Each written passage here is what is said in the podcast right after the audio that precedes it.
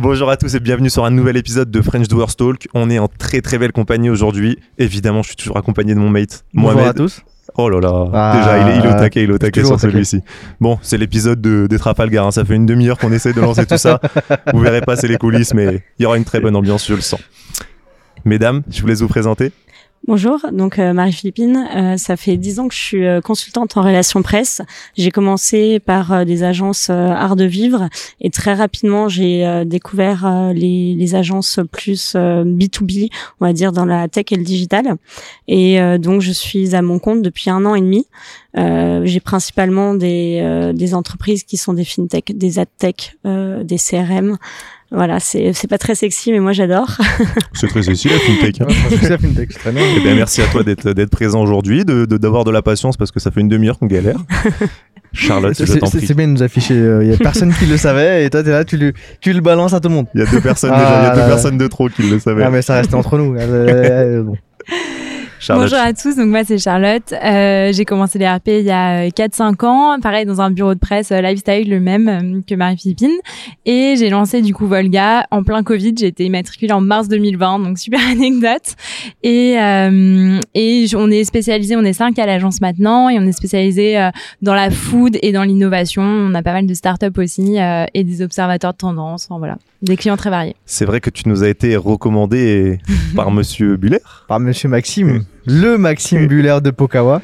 Eh ben écoutez, bah merci à toutes les deux déjà d'être présentes aujourd'hui, euh, d'avoir de la patience, je le répète, parce qu'on est transparent, on fait et ça arrive, c'est pas grave, on continue, on est toujours là. Euh, bah écoutez, je pense pour démarrer, est-ce que vous pouvez peut-être présenter un peu toutes les deux vos projets et puis après on attaquera directement un petit peu la relation presse en général.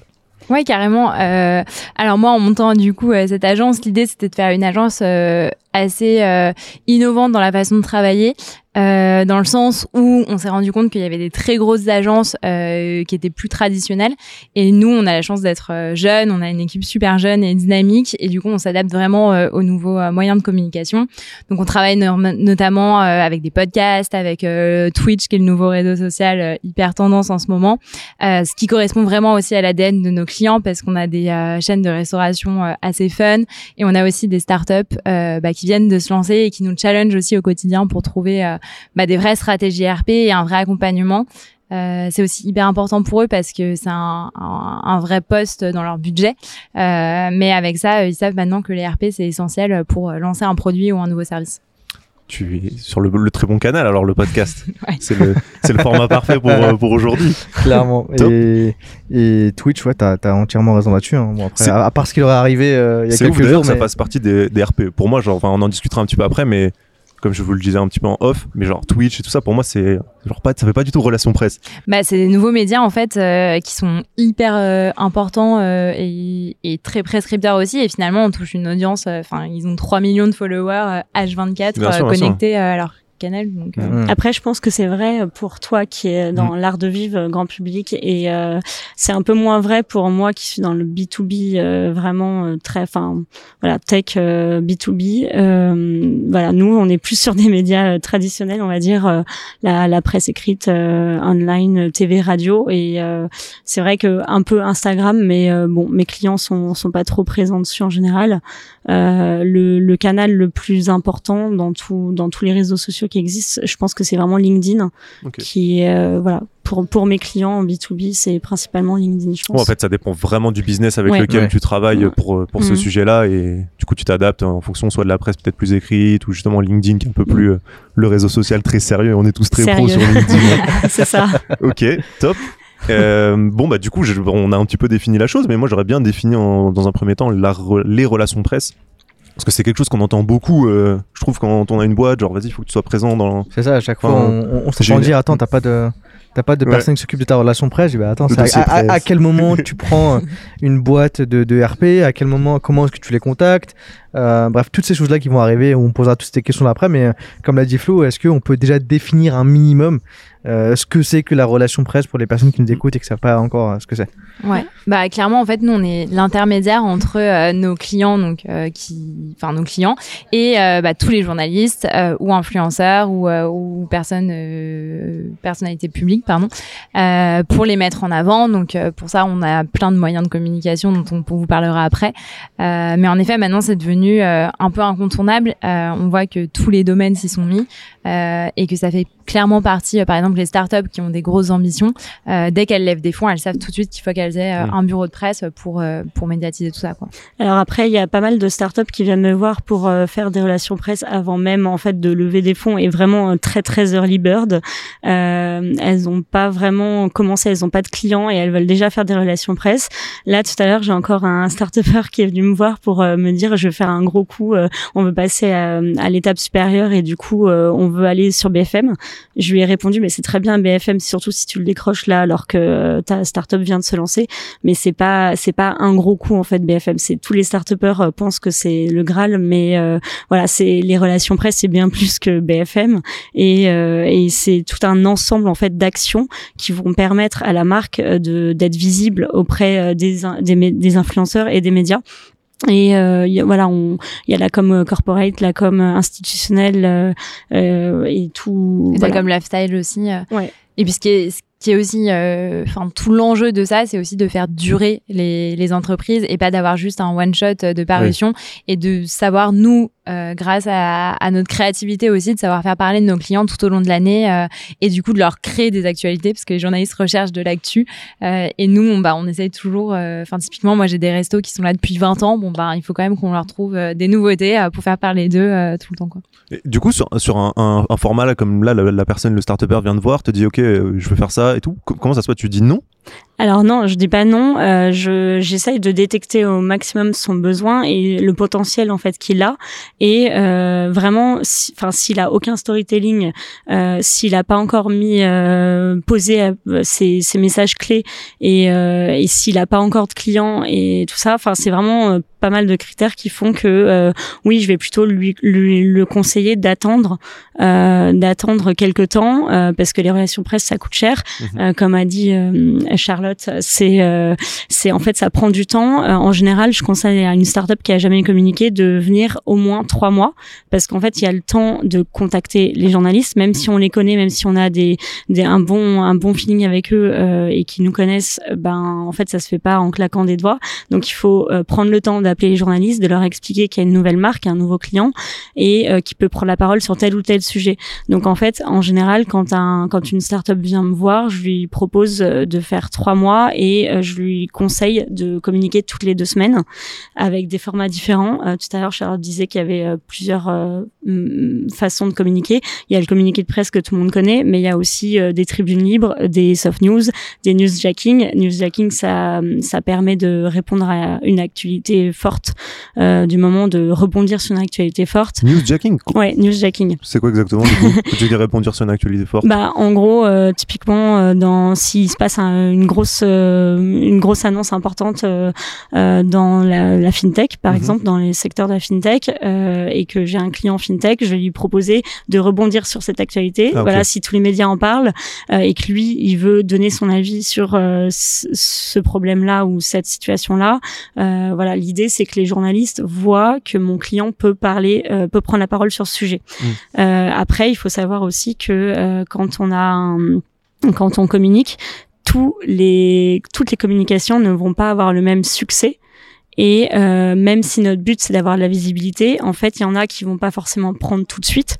Mais euh, une newsjacking, par exemple, euh, on peut ne pas du tout avoir de réponse de journaliste et, euh, et en fait en avoir une trois mois après, alors que le sujet est bien passé, mais il aura archivé dans sa boîte mail, voilà, le l'info et il l'aura gardé pour ses, ses sujets futurs.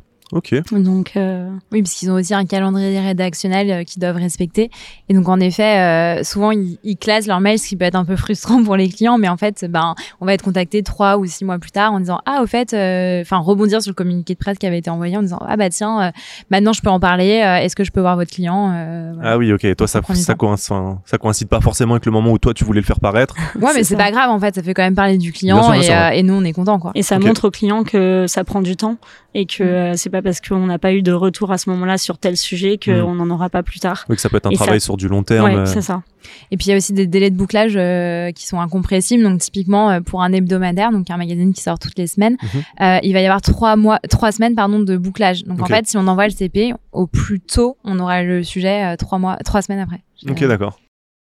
Et à quel moment vous, euh, vous, vous recommandez à des, à des startups, du coup, vous bossez toutes les deux avec, euh, avec des startups, de, de, de, de, de contacter une agence de, de, RP À quel moment, en fait, on, on doit se dire, bah tiens, euh, je devrais l'inclure dans, dans ma stratégie.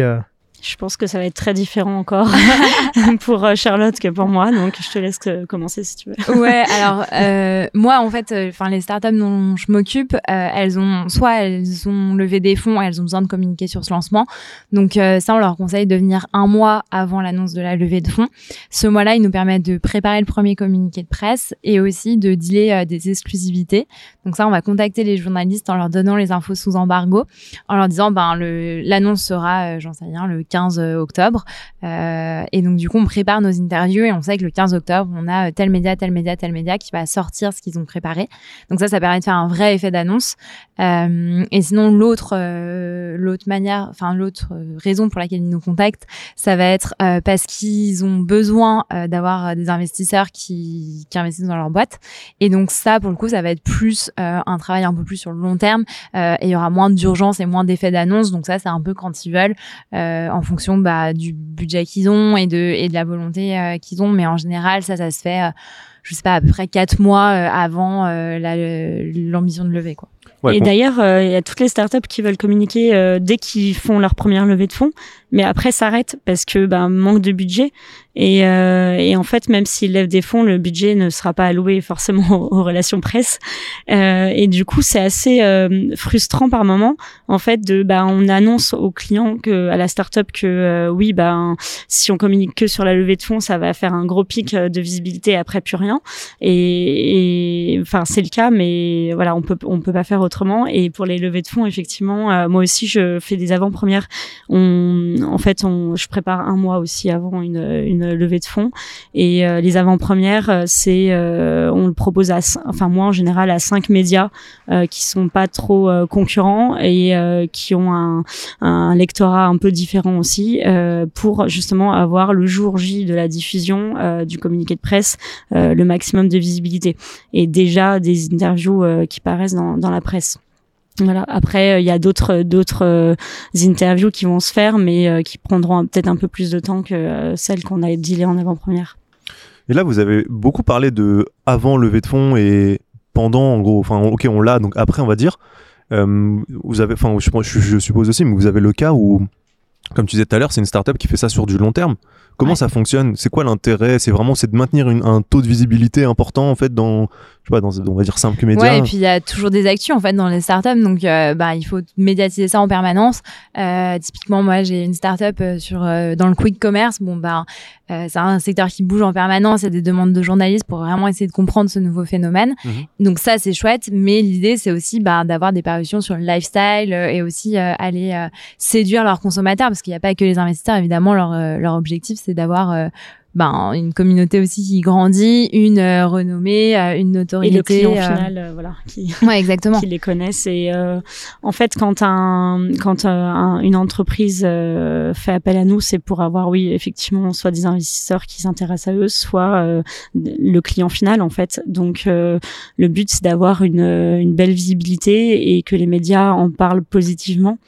Parce que là, on parle de presse, li- euh, vraiment les relations presse, c'est d'avoir la plus belle image possible de l'entreprise pour pouvoir, en fait, pour être attirante euh, niveau recrutement, euh, niveau investisseur, niveau client. En fait, euh, c'est pour pour ça que l'entreprise euh, fait appel à, à des relations presse, enfin veut faire des relations presse.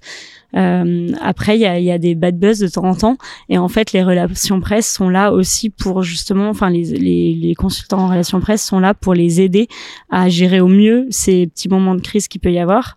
Euh, et euh, un jour, par exemple, j'ai eu euh, un, une crise pour un, un client. C'était les vélos en free floating qui étaient dans, dans tout Paris. On en voyait partout à ce moment-là. Mhm. Il y en a pas mal qui sont partis. et, et en fait, mon client voulait pas voulait pas parler, voulait pas prendre la parole. Et on lui a dit non. En fait, justement, il y a sept acteurs comme toi. si t'es le seul à vouloir prendre la parole, t'auras tout gagné. Et en fait, il faut aller répondre parce que c'est c'est que du bad buzz là. Et si tu réponds et si tu montres que t'es euh, de bonne foi et que tu veux euh, communiquer avec eux, ben ça va être plus simple. Et c'est ce qu'on a fait et c'était voilà, c'était top. Même sa sortie du coup de France, on l'a on a réussi à le bien gérer. C'était qui l'acteur? C'était Ofo, les vélos jaunes. Ah, ça me parle pas du tout. Bah, il y avait Gobi Bike, des vélos verts à l'époque, euh, Ofo, les vélos jaunes. Il y avait, voilà, après, il y en a, il y en a très peu. Ouais, c'est vrai qu'on en a vu une pelée. Il y en a eu pas mal, ouais. Ok c'est ouf. Toi, Charlotte, t'as déjà géré un bad buzz Comment ça Ouais, j'ai géré euh, le Fouquet qui avait pris feu avec les gilets jaunes. Ah, ok. ah ouais, chaud. Ouais. Un samedi, d'un coup, je vois euh, 1000 appels en absence sur mon portable. Je me dis, oh qu'est-ce qui se passe? Mais bah, le Fouquet, ça avait pris feu.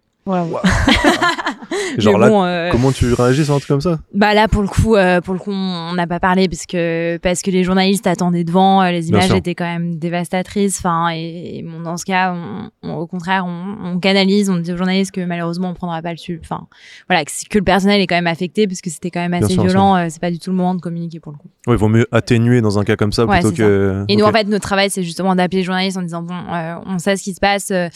Euh, voilà, on est vraiment désolé. Euh, on, on, pourra en discuter dans quelques jours, mais là pour l'instant. Euh, Donc c'est vous, vous prenez, enfin en soi vous prenez quand même la parole, mais en off, vous les contactez pour dire, écoutez les gars, on, en parlera, mais un petit peu plus tard. pour l'instant, ok. en fait, on a des relations euh, privilégiées avec les journalistes qui nous permettent aussi, euh, bah, quand il y a des bad buzz, de leur dire bon, on sait ce qui se passe, merci, mais mais on en reparle plus tard. Enfin voilà, on va laisser un petit peu hmm. les, choses, les choses se calmer quoi.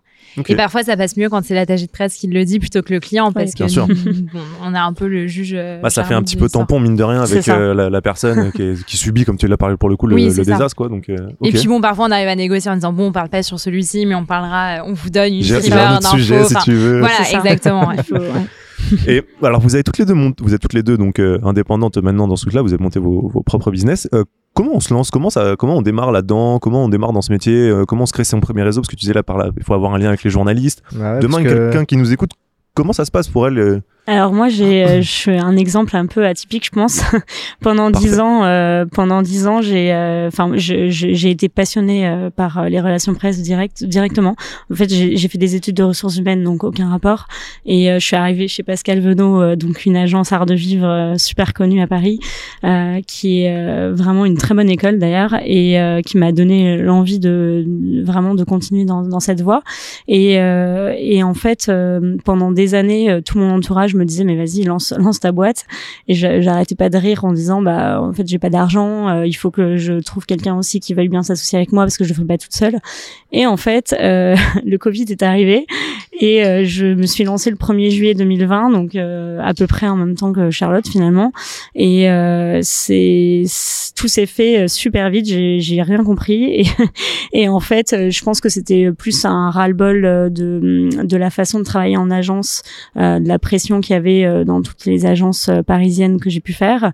Et euh, en même temps une envie vraiment de, de me lancer. Je crois que j'ai une ancienne collègue qui m'a appelé pour enfin qui voulait lancer sa boîte avec moi et je lui dis bah ça tombe bien bon finalement on, on s'est pas lancé ensemble et finalement je suis devenue auto-entrepreneur parce que je me suis dit ok je suis un peu tarée je me lance du jour au lendemain un peu sur un coup de tête mais en même temps bah auto-entrepreneur c'est le on va dire c'est un palier avant de lancer sa propre boîte.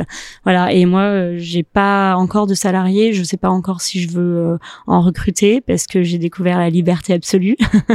et donc, je gère euh, entièrement mon emploi du temps. Enfin, voilà, je j'ai pas envie encore de recruter quelqu'un. Euh, voilà, Vous avez entendu hein, le message, hein, ne la contactez pas pour des postes. Moi, voilà, Contactez Charlotte du coup. Peut-être Mohamed. non, moi j'ai, moi j'ai besoin d'RP. Moi je recrute pas de, parce que je me vois pas envoyer des, des messages aux journalistes moi-même, euh, comme, comme le font certaines boîtes. Oui, il y a beaucoup de boîtes qui le font. Euh, après, et souvent après le contact des agences. C'est ça. Général. Souvent, ouais. ouais, ouais. En fait, justement, je sais la question qui allait venir juste après de me dire euh, que, comment est-ce que ça gère comme ça? Pourquoi prendre une boîte de RP finalement? Mais bref, c'est pour revenir à, à vos histoires de lancement. Du coup, comment ça s'est passé euh, pour toi? Oui, oui, j'ai fini. Ouais, le mec qui coupe tout le monde en même temps. là, là, là. Du coup, on va parler de ça. Ouais, moi c'était un peu différent parce que pour le coup j'avais euh, vraiment la volonté de monter une boîte euh, depuis hyper longtemps. Euh, à la base je voulais me lancer en événementiel. Bon, finalement, heureusement que je l'ai pas fait. Un Parce peu que... chaud avec le Covid, je pense. Oh, le, le Ouais. timing. Exact, ouais, le timing parfait. Non, et après, j'ai découvert les relations presse et c'était quelque chose que j'adorais. Euh, mais en effet, j'avais un peu cette volonté de, de changer cette mentalité euh, des agences de presse parisiennes euh, et de faire un truc euh, bienveillant, euh, euh, hyper disponible pour des clients et en, en étant bien plus impliqué dans la stratégie de com de, des clients, ce qu'on a, enfin, ce que j'avais moins avec mes clients d'avant, qui étaient euh, des gros groupes hôteliers ou des restaurants gastronomiques qui en fait ont bah, leur marronnier, leur façon de communiquer depuis des années et, c'est dur de changer tout ça. Ah alors qu'avec mes clients actuels, bon bah on fait partie entièrement de leur stratégie. Euh, ils nous écoutent, euh, on peut euh, monter des idées euh, d'événements complètement euh, waouh euh, pour en parler dans la presse, voilà. Et donc j'ai lancé du coup Volga en mars 2020 euh, et, et finalement ça a super bien pris parce que là on a une trentaine de clients et on est cinq actuellement. Et du coup, malgré le Covid, euh, ouais, enfin, il n'y a pas, il y a pas eu de problème. Ouais, euh. j'ai. Alors, mon premier client, c'était un médecin, donc du coup, pas du tout impacté par Ah le oui. Covid et en fait, euh, plutôt aidé par le Covid. Mm. Et, euh, et assez rapidement, en fait, j'ai commencé en me mettant sur Malte, vu que j'étais toute Mm. seule, euh, Mm. qui est un réseau de freelance. Mais top, Euh, Malte. ouais, j'ai eu. Malte, envoyez le chèque, hein. C'est top. On revoit. Ou, ou, ou l'attaché de presse de Malte, envoyez-nous le CEO. Sinon, sinon, je vous bip. C'est comme ça que vous trouvez vos premiers clients? Ouais, moi, c'était comme ça. Et après, c'était en fait mon réseau, euh, mon réseau. Non, moi, Oui, mon premier petit, client, ça a été LinkedIn. Euh, justement, c'est un, un- clairement pour moi en B2B, c'est euh, c'est vraiment top comme euh, comme réseau social. Et j'ai mis euh, un petit post en expliquant que je me lançais, ça y est, en auto-entrepreneur. Euh, trois jours après, j'ai quelqu'un qui m'a écrit en disant il faut qu'on s'appelle. Le soir même, on s'est appelé, on s'est vu deux jours après, on a signé le premier contrat. Et pour bien, pour bien contextualiser, t'as une, t'as une grosse audience qui te suit sur LinkedIn? Euh, non, euh, je pense pas. Euh, Enfin, pas, pas, spé- pas spécialement, mais j'ai, je me suis créé mon, mon réseau en fait au fur et à mesure. Ça fait quand même dix ans. Et euh, en fait, euh, déjà, j'ai toujours accepté tout le monde, euh, qui, toutes les demandes. Et, euh, et moi, du coup, euh, c'est seulement les dernières années, peut-être inconsciemment, du coup, que je rajoutais moi-même des personnes. Euh, par, par- exemple, euh, j'avais quelqu'un au téléphone que je connaissais ni d'Adam ni d'Eve, qui me rajoutait dans la seconde sur LinkedIn. Et bah finalement les deux dernières années avant de me lancer, j'ai commencé à faire ça. Et euh, finalement bah oui, j'ai- je pense que j'ai un bon Oui, réseau. Tu t'es créé un Après, petit réseau et tout, ouais, bah, t'as raison. voilà. Donc euh, mon premier client est toujours mon client et euh, voilà un an et demi après, euh, c'est cool de voir que les clients nous suivent et euh, que ça se passe bien. Ouais, j'avoue que LinkedIn, ça marche bien. euh, Enfin, moi, au culot, euh, je contacte des fondateurs, des machins. Je leur dis salut, je leur envoie ma presse et, et ça fonctionne. Ouais, Ouais, c'est top. Et, et, et c'est quoi que vous pitchez justement quand vous contactez des, euh, des, des, des, des, des startups euh, pour leur proposer du RP Parce que je pense que le mec, le startupper qui, euh, qui lance sa boîte, je pense que déjà, il a même pas conscience de l'importance de contacter des, des, des, de la presse. Mais ah, ça, il- ça évolue quand même pas mal. Ok. Ils, ils ont vraiment conscience que ça doit faire partie de leur stratégie de communication. Oui, mais je, je pense Euh. que c'est les, les, les, les, euh, entrepreneurs qui commencent à lever ou qui commencent euh, à avoir. Mais quand tu commences dès le début, tu penses à autre chose que. À la limite, quand tu commences à y penser, tu te dis, bon, moi, je vais contacter euh, deux, trois médias. Il y a Bismarck qui te passe un coup de fil qui dit, viens passer euh, pour Alors, 600 balles. Bismart, euh, Donc, euh, non, oui, ça. c'est- c'est- donc, euh, on, on- on le- on le crame On tout de suite. Mais tu vois, qu'ils- donc ils commencent, une fois qu'ils ont compris que quand généralement on t'appelle, c'est pour t'a- t'allonger un billet derrière. Ouais. Donc, euh, comment est-ce que tu fais? Parce que je pense que les journalistes, ils sont pas là à, à scraper LinkedIn et dire, bah, est-ce que je vais trouver ma pépite? Je pense qu'ils passent directement par vous. Donc, euh, qu'est-ce que qu'est-ce que vous pitchez, vous, quand vous contactez un. Bah, Déjà, comment tu le choisis en soi? Qu'est-ce que Le comment client? Tu, Ouais, comment tu la personne que tu contactes, comment tu la choisis? Qu'est-ce que tu lui pitches? Alors moi, j'avoue que j'ai beaucoup de leads entrants et que j'ai Ouais, la chance. Donc finalement, j'ai pas fait beaucoup de prospection euh, encore. Euh, mais euh, mais ceux qui nous intéressaient, bah c'était plus. euh, pour moi, c'était des clients existants. Enfin, c'est des boîtes qui existaient déjà. Donc je leur disais, ah, est-ce que vous avez une agence de RP Euh, J'adore votre marque. Euh, Enfin, j'ai testé. voilà ce que j'ai envie de mettre en avant auprès de la presse. Est-ce que ça vous dit qu'on en discute quoi? Ok. Et en général, ils sont assez ouverts parce que. Ouais, je pense que c'est un peu différent pour toi qui, qui a des startups un peu plus jeunes et. Ouais, alors euh, moi du coup j'ai pas mal aussi d'appels entrants et du coup j'ai dû prospecter je pense deux fois au total. Euh, la toute première fois, c'était en plus dans l'art de vivre, enfin l'art de ce que j'appelle l'art de vivre grand public, vraiment B2C. Et euh, c'était une application que j'utilisais quand j'étais plus jeune, qui s'appelle Babysitter. Et euh, du coup, euh, je les ai contactés en disant bah voilà, j'ai beaucoup utilisé votre votre service à l'époque.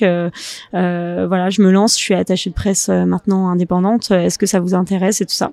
Et euh, ça a été mon premier client. Après, on n'est pas resté longtemps en collaboration parce que, enfin, c'était pas du tout leur priorité. Et elle, elle fonctionne très bien. Elle est voilà, elle a, elle a, trouvé ça sympa et, mm. et, marrant, voilà, de voir un peu à quoi ça ressemblait, mais euh, elle était pas pas trop pour les RP en général. Et euh, et non, enfin, autrement, c'est eux qui viennent à moi, donc euh, pareil, j'ai pas trop de. Ouais. Ou c'est beaucoup d'intro en fait, c'est euh, un tel qui connaît, un tel qui mm. Enfin, ça marche beaucoup comme ça. Ouais, une fois que tu es satisfait du service en soi, tu le recommandes à quelqu'un mm, et ainsi de suite. Ok. Et après, c'est vraiment la qualité de de ce qu'on présente. Enfin, je pense que tu fais pareil, mais on fait toujours une stratégie pour euh, ben, en fonction du brief client. Et c'est je trouve que l'impact de cette de la qualité de cette présentation euh, est, vraiment énorme. Et le feeling aussi. On est d'accord que le feeling euh, fonctionne énormément quand même. Mais déjà en agence je voyais quand on allait à des rendez-vous à des pitchs enfin que le feeling comptait. Mais maintenant que je suis indépendante clairement voilà. Même moi enfin il y a beaucoup de personnes qui m'appellent quand je les sens pas, hmm. en fait, au tout début, je testais en me disant bon allez, on, va voir, et en fait non, en fait, il s'avérait que j'avais raison, que voilà, je perdais du temps et que c'était voilà. Donc maintenant, euh, quand j'ai pas le feeling, j'y vais vraiment plus. Ouais. Euh, Puis on a souvent la question, euh, ça sera bien vous, mon attaché de presse, donc ce qui montre l'importance du feeling quoi. Hmm. c'est ça. Oui, c'est le problème en agence, c'était ça, c'était qu'en fait les, les clients rencontraient souvent bah, les, les fondatrices d'agence ou ou les voilà les les boss on va dire. Et puis en fait finalement euh, elle se retrouvait avec quelqu'un ah d'autre bah euh, qui, qui faisait leur RP et c'est vrai que ça change tout aussi parce que le feeling doit être là tout le temps. Donc euh, ouais. voilà. moi du coup j'emmène toujours quelqu'un présenté avec moi la potentielle attachée de presse quoi Ok, oui, comme ça, elle a déjà cette connexion avec la personne. Ah oui, ok, parce que j'allais te demander, je me suis dit, mais attends, du coup, j'avoue, comment chacun se crée son petit réseau ou non, du coup, tu viens avec eux, tu fais l'intro et tout. Ok, ouais. Et en du fait, coup, vous êtes combien de cofondateurs euh Je suis toute seule. Toute seule? Ah, et t'as quatre salariés, donc cool. c'est top. Et, et, du coup, il y a quoi dans le dans, dans, dans le dans la presse? Hmm. Qu'est-ce que vous poussez? Qu'est-ce que vous mettez en avant? Euh, Ouais, alors il y a les idées classiques euh, de RP, donc l'envoi de communiqués de presse, euh, les interviews, les tournages, euh, les portages quand c'est du produit. Euh, et ensuite, alors moi je pense que ça va être encore la différence, c'est que mes clients ils vont rechercher des idées créatives, mm. donc ça va être euh, aller plus loin en fait que les RP, leur proposer par exemple des événements que la presse pourrait reprendre et donc du coup sur lesquels communiquer. Donc typiquement, j'en sais rien qu'est-ce que je pourrais vous donner comme idée? Là, j'ai fait une reco pour une startup, euh, pour une startup, on leur, on leur a proposé de faire un événement pour la Saint-Valentin en rapport avec ce qu'ils font euh, pour faire parler d'eux. Donc typiquement, en fait, ils vont rechercher ce petit plus euh, qu'ils pourraient avoir avec euh, bah, chaque agence propose ses idées, et puis c'est aussi, euh, on s'imprègne vachement de leur univers, quoi. On mmh. essaye de parler euh, le même langage qu'eux. C'est important qu'on ait leurs éléments de langage, etc. Moi, dans les presse, euh, j'essaye de toujours coller à l'ADN de la boîte euh, de l'entreprise. Euh, je, effectivement, il y a toute la partie euh, bureau de presse classique. Et après, l'idée, en fait, c'est les, les, relations presse pures, c'est vraiment une toute petite partie de la com. Et en fait, c'est en B2B, en tout cas, c'est de plus en plus dur parce que les médias, surtout avec le Covid, il y a des médias spécialisés qui ont disparu. Et il y a des médias qui ont réduit leurs effectifs et d'autres euh, et pas mal de médias en fait proposent du contenu payant. Donc euh, du coup c'est de plus en plus compliqué. Euh, Là, l'idée, c'est vraiment euh, d'aller vers des tribunes libres. Les tribunes libres, en ce moment, on voit que ça fonctionne beaucoup. C'est en fait une, une sorte de communiqué de presse, en fait plutôt une opinion en fait de la personne qui signe, et c'est un contenu exclusif qu'on diffuse sur un média seulement euh, et ça permet de placer en fait euh, le, le fondateur en général de, de l'entreprise euh, comme comme euh, euh, personne experte sur un sujet donné. Enfin, je, je te coupe, excuse-moi, mais du coup pour bien comprendre, c'est diffusé sur quoi comme type de média par exemple? Bah, une tribune, euh, ça, enfin ça peut être les échos, les échos, le JDNet, le journal du net, euh, Ok, d'accord. le, le Figaro. euh, Ok. En fait, il y a beaucoup de médias qui proposent maintenant euh, ce qu'on appelle avis d'experts ou opinion ou tribune. Et en fait, c'est vraiment du contenu euh, que les médias ne vont pas écrire. Donc en fait, c'est tout bénéf pour le client et pour le média parce que euh, pour le client, bah c'est gratuit, mais c'est lui qui l'écrit et pour le journaliste, bah il a pas à l'écrire. Mais Ouais, voilà. c'est comme si tu rédigeais un article en fait pour un média, euh, Ouais. sauf que là. Après, il y a des critères bien bien précis Ok. et ça va, on peut pas euh, parler de la, la personne qui signe en fait va pas pouvoir parler de sa boîte, euh, va Ah. parler vraiment du secteur en général et euh, en fait euh, si si c'est Ah, trop ok, euh, d'accord. brandé, euh, enfin si c'est brandé, euh, elle va pas être acceptée. Donc il y a vraiment des critères pas un ultra précis. Non, comme- voilà, Hmm. Ah, parce que, Ouais. voilà. Sinon, ça C'est du public reportage. Ouais, c'est ça. Pour le coup, ouais. Ok. Et, euh, et du coup j'ai oublié ta question euh, tout à l'heure, mais euh, voilà. Bah, quel- comment tu un petit peu sur la stratégie, le pitch, Oui, la qu'est-ce que stratégie. tu euh, Ouais, c'est ça. Du coup, euh, l'idée, c'est il y a, il y a aussi tous les tous les événements en fait. Donc là, ils reprennent à fond. C'est pas mal. C'est vraiment de placer un maximum euh, tes clients sur euh, les conférences euh, parce que euh, Donc il c'est faut qu'elles soient. presse qui s'occupent de placer les, euh, les, les, les- En clients. général, ouais. Enfin, en tout cas, en B 2 B. Parce que tu vois, quand t'es pas Ouais, ou dedans, tu peux te des dire qu'ils awards sont... aussi. euh, Ouais. Ouais, tu peux te dire qu'ils sont contactés direct. En fait, que les fondateurs sont contactés par. euh, Il y a les deux. Je pense qu'il y a Hmm. les deux, euh, effectivement. Mais, Mais souvent, euh, quand on fait les RP, euh, en fait, le fondateur va juste euh, transférer le mail à l'attaché de presse qui va s'occuper de faire euh, le dossier. oui, euh, de temps en temps, ouais. ouais, on Il prend souvent la main sur ces demandes-là, quoi. Ok. Ils nous demandent pas mal notre avis, euh, notamment quand ils ont du Bismart ou du BFM qui viennent leur demander. euh, Qu'est-ce que je fais là c'est ça. Ok. Et vous, vous, parce que vous, vous avez la main pour négocier avec eux, en gros? Euh, après, moi personnellement, je négocie pas avec eux, mais je dis à mes clients qu'ils peuvent négocier évidemment. Ok, d'accord. Euh, mais on sait aussi les tarifs qui sont pratiqués, donc on peut leur dire bon bah ça, ça vaut tant. Euh, Ok. mais on essaye de pas trop s'impliquer dans la relation commerciale parce que c'est pas notre rôle. Ouais. Et puis euh, et nous surtout si on commence à parler aux régies pub, elles vont faire que de nous contacter et on pourra plus parler aux journalistes. Donc euh, l'idée c'est vraiment on Mais- gère pas les enfin deux métiers. Euh, Parce que chaque publication, en fait, chaque truc qui est à la presse, c'est un truc qui est payant ou c'est ou comment Non. ça se passe hein Ok, d'accord. Nous, on travaille qu'avec des journalistes. Du coup, euh, le contenu est gratuit. Après, ça nous a, enfin, moi, en tout cas, ça m'arrive de conseiller les clients sur, euh, bah, tiens, on a cette offre-là, tu devrais le faire parce que c'est complètement ta cible. euh, Enfin, il faut le faire. Typiquement, euh, j'ai eu l'occasion, on a payé un contenu sponsorisé sur Brut. Bon, bah, ça, ça vaut le coup parce que Mm. euh, c'est du contenu quali. c'est ça. Et en fait, c'est- par Et exemple, très Brut, visible. ils- ouais, et puis ils ont presque plus de rédaction finalement. Ouais, c'est pratiquement ça. que du contenu sponsorisé. Mm. Donc on sait que certains médias, euh, typiquement, je sais pas, le bonbon aussi, c'est beaucoup de contenu sponsorisé. Enfin, l'idée c'est d'être assez transparent avec les clients, de leur dire bah ça tu peux l'avoir en RP, donc via des journalistes, Euh, et ça, euh, bon, c'est pratiquement impossible, donc euh, autant le payer quoi. Ok, et, comment vous gérez vos relations avec, euh, avec les journalistes? Comment ça se passe? Comment est-ce que euh, là, vraiment, quand vous êtes lancés toutes les deux, comment est-ce que vous les contactez? C'est des, c'est, c'est des. Comment est-ce que vous vous gérez ça? Euh, bah, euh, réponse, Ça envoie tu des caisses de champagne, je te le dis, mon gars. tu les vois pas, elles sont bonnes. Attends, je- On les invite de. Il y a des cadeaux d'affaires, il y a des cadeaux d'affaires quand même, attention. Non, bah je pense que déjà c'est un réseau qui se construit sur du long terme, donc forcément quand on a monté nos agences, on avait déjà nos réseaux de journalistes euh, qu'on connaissait, et ensuite il y a quelque chose qu'utilisent toutes les agences de presse, c'est euh, hors antenne, euh, qui est en fait une énorme base de données journalistes euh, qui nous permettent d'avoir euh, les mails euh, les, et les téléphones, alors pas de portable, euh, mais euh, les lignes directes de n'importe quel journaliste donc typiquement je sais pas si demain j'ai un client euh, dans le nucléaire et je connais pas les journalistes du nucléaire bon ben euh, je tape nucléaire sur hors antenne et ça va me sortir euh, les euh, 20 journalistes qui écrivent sur le nucléaire en France T'as pas mal d'outils comme ça. T'as Babbler qui est pas mal aussi comme ça. Babbler, en fait, c'est comme hors antenne, sauf que, euh, enfin, c'est c'est pas comme hors antenne, c'est c'est mieux, on va dire, parce que du coup là, c'est le c'est le journaliste. Babbler, la- le chèque, hein. C'est le journaliste qui vient en fait sur Babbler euh, sur le compte de- du client pour aller récupérer les infos. Donc euh, pour nos clients et ça c'est pas mal en art de vivre je pense euh, pour chaque client tu crées ton compte c'est euh, tu mets tous les communiqués de presse que tu veux les visuels et tout et en fait les journalistes viennent sur ton profil et récupèrent ce qu'ils veulent et toi tu vois en fait sur le compte qui est venu et euh, tu- ils peuvent même t'envoyer un message euh, sur euh, sur le sur Babbler quoi donc c'est pas mal Ces deux trucs-là, c'est accessible à tout le monde? non, alors c'est payant. Ah. Et t'as Augure aussi. Voilà, c'est les trois plateformes assez connues quand même euh, qui permettent d'avoir accès aux journalistes et. Euh, Il faut être attaché de presse pour y avoir accès. Non, Non, il faut- euh, il faut juste faut le juste payer. payer. Ouais. Ok, d'accord. Ouais, en fait, après, le, enfin, l'avantage d'avoir une agence euh, RP, c'est que bon bah déjà c'est super chronophage de Ouais, contacter ce que tous j'ai les dit tout à l'heure, en fait, journalistes. d'arriver et de dire bon, et surtout tu sais pas comment les contacter. C'est ça. T'as pas de lien particulier avec eux.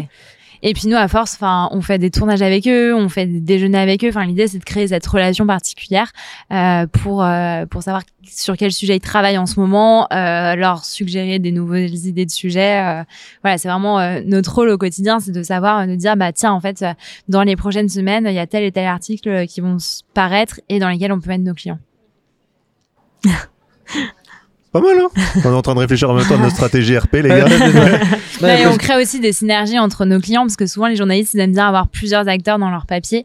Euh, l'idée c'est pas d'avoir des concurrents euh, mais c'est plus d'avoir des acteurs qui sont cohérents ensemble et donc du coup euh, quand on a des clients dans le même secteur bah on peut euh, enfin typiquement Ouais. quand on a plusieurs restos euh, qui font j'en sais rien des burgers bon bah on dit aux journalistes en fait ton article il est écrit on t'envoie nos cinq clients euh, resto burger euh, et c'est fait quoi Après moi, par exemple, euh, dans, enfin, j'essaye d'avoir des clients de, évidemment de du même secteur, mais pas des concurrents directs.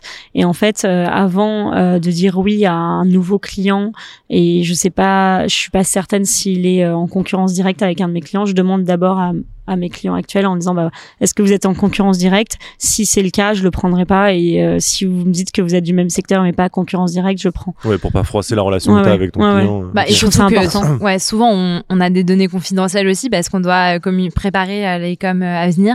Donc c'est vrai que si on a des concurrents, enfin, c'est pas loyal ça, quoi. enfin, si tu te fais ça, c'est une galère après même pour vous, parce que si tu dis, ok, là je dois placer un article, là, comme tu disais par exemple, euh, Mm. enfin, sur un restaurant ou quelque chose comme ça, mais si t'as tu- t'as les deux derrière et que tu sais pas lequel placer, tu vas te dire, même toi, te faire un choix, genre en mode bon, je Ouais, ça arrive lequel. parfois qu'on fait, fasse des choix, mais, euh, mais, mais oui, en effet, l'idée c'est, plus pour les infos euh, qu'on, qu'on a. Ok, On a besoin d'avoir une vraie relation de confiance avec euh, chacun de nos clients. Quoi. ok, d'accord. Et euh, du coup, on, donc de base, une stratégie, sur, ça, ça se construit donc sur trois mois minimum. C'est ce que vous recommandiez? Bah minimum pour moi ouais clairement euh, et enfin après plus c'est long terme mieux c'est Ok. Mais euh, si on veut vraiment avoir un début de résultat et voir euh, en fait parce qu'il peut très bien avoir un le premier mois où il se passe rien. Après en plus le premier mois c'est vraiment souvent la mise en place euh, des messages clés euh, euh, du du euh, du plan RP euh, de de tout ça. Et, et voilà du coup euh, trois mois c'est vraiment le minimum je pense. D'accord. donc, euh, sauf sauf si l'entreprise euh, en face euh, euh, veut juste avoir un gros pic d'actualité et après plus rien, euh, c'est voilà. Ouais, c'est vraiment un one shot, comme tu disais tout à l'heure. Ouais. euh, ok. Je conseille pas trop les one shots et, et moi personnellement, surtout depuis que je suis à mon compte, les one shots, euh, j'essaye d'éviter parce que euh, c'est du résultat. Il faut avoir du résultat tout de suite et, euh, et en fait après on communique plus sur la boîte donc euh, pour toutes ces raisons je trouve ça euh, voilà pas super pas su- pas, top. Euh, et en plus en général le one shot euh, on n'a pas la visibilité globale sur la stratégie de l'entreprise et on peut pas lui proposer un plan de communication au, au top parce que enfin c'est du one shot. Souvent c'est même pas un mois c'est voilà c'est compliqué. Ouais, bah, ce que je fais par exemple avec les plus petits budgets, c'est que je leur propose de faire peut-être trois mois, enfin ou deux mois de communication, de faire une pause pendant trois mois, de recommuniquer sur quelque chose pendant deux mois et en fait de rythmer un peu leurs actualités comme ça. Comme ça, les journalistes ils entendent parler régulièrement de la société sans avoir un budget annuel qui peut être conséquent pour certaines. euh, Ouais, c'est ce que j'allais dire, parce que la mise en place, on va dire que c'est là où ça te coûte le plus cher. Enfin, voilà, je sais pas trop, mais disons que c'est là où c'est là t'as le plus de travail pour les deux, les deux parties. Et derrière, après, tu peux réguler sur un flux euh, toute Ouais, l'année, euh, te dire, ok, bon, on va essayer de faire un ou deux trucs à chaque fois. euh, ok. Et, et- et du coup, c'est quoi le budget euh, qu'on qu'on doit avoir en tant, à- auquel on doit penser en tant que que boîte euh, euh, Ah là là, attention. ah bah, oui. Là, on parle chiffre, là, mais on parle chiffres. Ouais, Ouais, ouais, je- on, va, on va parler moulin, Ouais, on va parler puis- non, mais ça dépend aussi si on s'adresse à, à une freelance ou à une agence ou à une agence qui est là depuis 25 ans et qui a euh, 45 personnes à gérer. Enfin, les budgets sont assez variables en RP. très variable Euh, ouais. Nous, on travaille au taux horaire, donc en fait, on moniteur notre temps pour chacun de nos clients, et donc on peut euh, ajuster le budget. euh, on trouve ça assez intelligent, et donc on peut justifier, euh, lui dire bon bah là, on, on avait prévu ça, mais en fait, on se rend compte que sur les deux derniers mois, on travaille bien plus. comment on fait quoi Est-ce qu'on travaille un petit peu moins? Donc, est-ce qu'on contacte un peu moins les journalistes, ou est-ce que on peut augmenter un peu plus l'enveloppe budgétaire quoi? Ouais, c'est ça. Moi, je fais des forfaits mensuels aussi en fonction de, des clients et euh, le budget va, va vraiment dépendre du besoin du client. Si je vois que il, a, hum, enfin ouais, c'est vraiment en fonction des besoins. C'est Mais dans, dans, dans, dans, le sens où euh, si, demain on est une boîte et on veut avoir des, des- parutions presse assez euh, assez consistantes, euh, être là assez souvent. Euh, est-ce que est-ce qu'il y a un minimum de budget auquel on doit dire bah j'attends ça, je je peux mettre en fait ce minimum là de budget ou une fourchette ou peu importe, mais juste avoir un quelque chose en tête si on est une start-up aujourd'hui, euh, je sais pas, euh, bah, pour- dans, dans la food par Ouais. exemple ou bien dans la tech, euh, à quel moment on se dit justement comment est-ce qu'on prévoit de dire à ce palier-là, je peux commencer à investir dans la relation presse, c'est quelque chose qui me sera utile. Bah, nous, en gros, euh, clairement, euh, dans l'agence, euh, pour une euh, pour une start-up par exemple qui fait euh, quatre mois de lancement euh, sur une annonce levée de fonds, c'est ce qu'il faut à peu près. On est autour euh, de 2005 par mois. Ok, d'accord. Euh, c'est exactement ce que j'allais dire. ok. Mais par Le- exemple, dans mon ancienne agence, euh, c'était plus autour de euh, 5 ou 10 000 euros par mois. Donc, vous voyez, les ouais, budgets varient vachement. euh, mais parce que c'était des plus gros groupes, euh, il y avait souvent deux attachés de presse sur le budget. Enfin, voilà, tout dépend aussi. Oui, c'est pour peut-être des plus gros clients aussi, du coup, à ce moment-là, ok. Par exemple, les clients qui veulent de l'influence bah, et de la presse, bah, forcément, ça va être un peu plus cher. Euh, les, je sais pas, là, par exemple, on lance une marque de cosmétiques euh, qui vient de se lancer. Elle nous a dit, je veux juste envoyer mes produits aux journalistes, euh, trop mignonne. Et puis, en fait, parfois, on a aussi envie, enfin, il y a des clients coup de cœur, forcément. Ouais, donc, on se dit, bon, bah, ok, on va réduire un peu euh, notre budget et on va le faire un petit peu moins, forcément. Enfin, parce que Mhm. on va lui faire, par exemple, pas d'événements et juste envoyer les produits.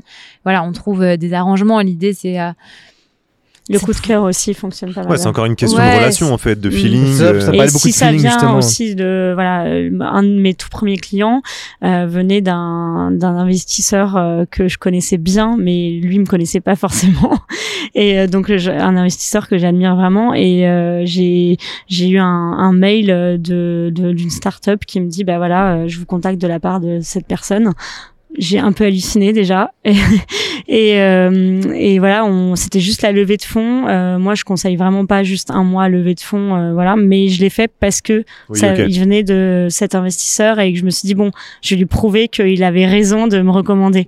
Et euh, voilà j'ai j'ai j'ai mis euh, trois semaines je pense à lui envoyer un message de remerciement.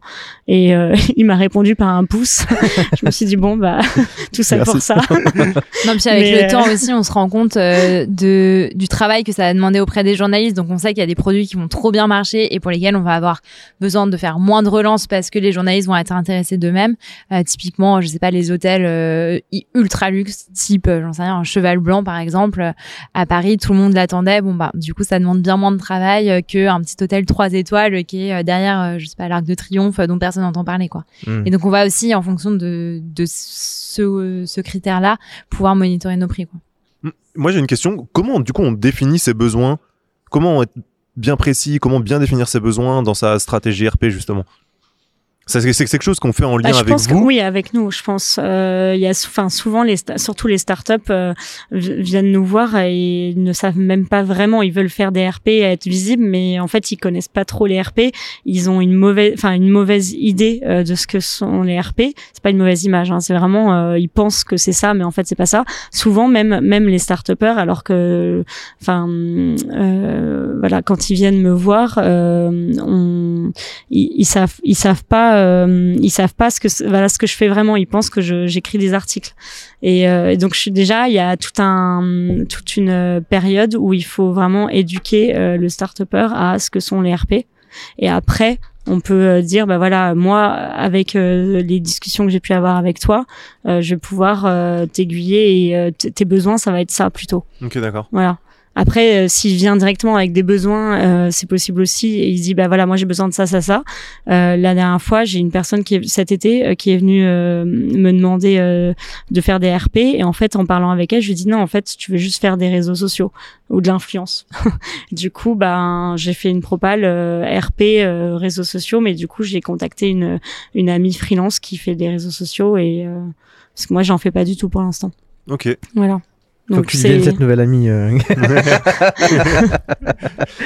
Ouais, donc en fait, il n'y a pas forcément un objectif. Enfin, je sais pas, il n'y a pas, on va dire, 3-4 objectifs où ça va être euh, notoriété, euh, je sais pas, comme à l'heure, on Bah, parlait c'est souvent de la notoriété en fait. Euh, c'est assez rare en fait. Alors euh, souvent aussi les startups nous disent ok moi je veux des articles où il y a forcément le lien qui renvoie vers mon site. Ouais. Bon bah ça clairement c'est pas possible. C'est pas un article du coup à ce moment-là. C'est du publié reportage. Donc on doit aussi leur expliquer euh, ce qui Ils est réaliste.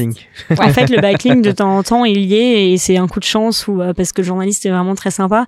Mais en Ouais. fait, on peut pas demander au journaliste, même après coup, euh, ah bah merci pour ton article, mais est-ce que tu peux rajouter le lien? Parce que clairement, c'est- là, ils vont nous dire, bah il fallait payer en fait si tu veux euh, un Hmm. article sponsorisé. euh. Ou alors ils nous disent ah le concurrent l'a eu et pas moi. Oui ben le concurrent a payé et pas toi. Enfin en fait euh, voilà. Ah oui, souvent, c'est ça. Je- Toi, ça t'arrive peut-être, mais aussi, mais j'ai souvent des clients euh, qui me disent ah bah tiens, euh, j'ai un super euh, article sur mon concurrent. En ouvrant le lien, je vois il y a marqué en gros partenariat ou je sais pas quoi.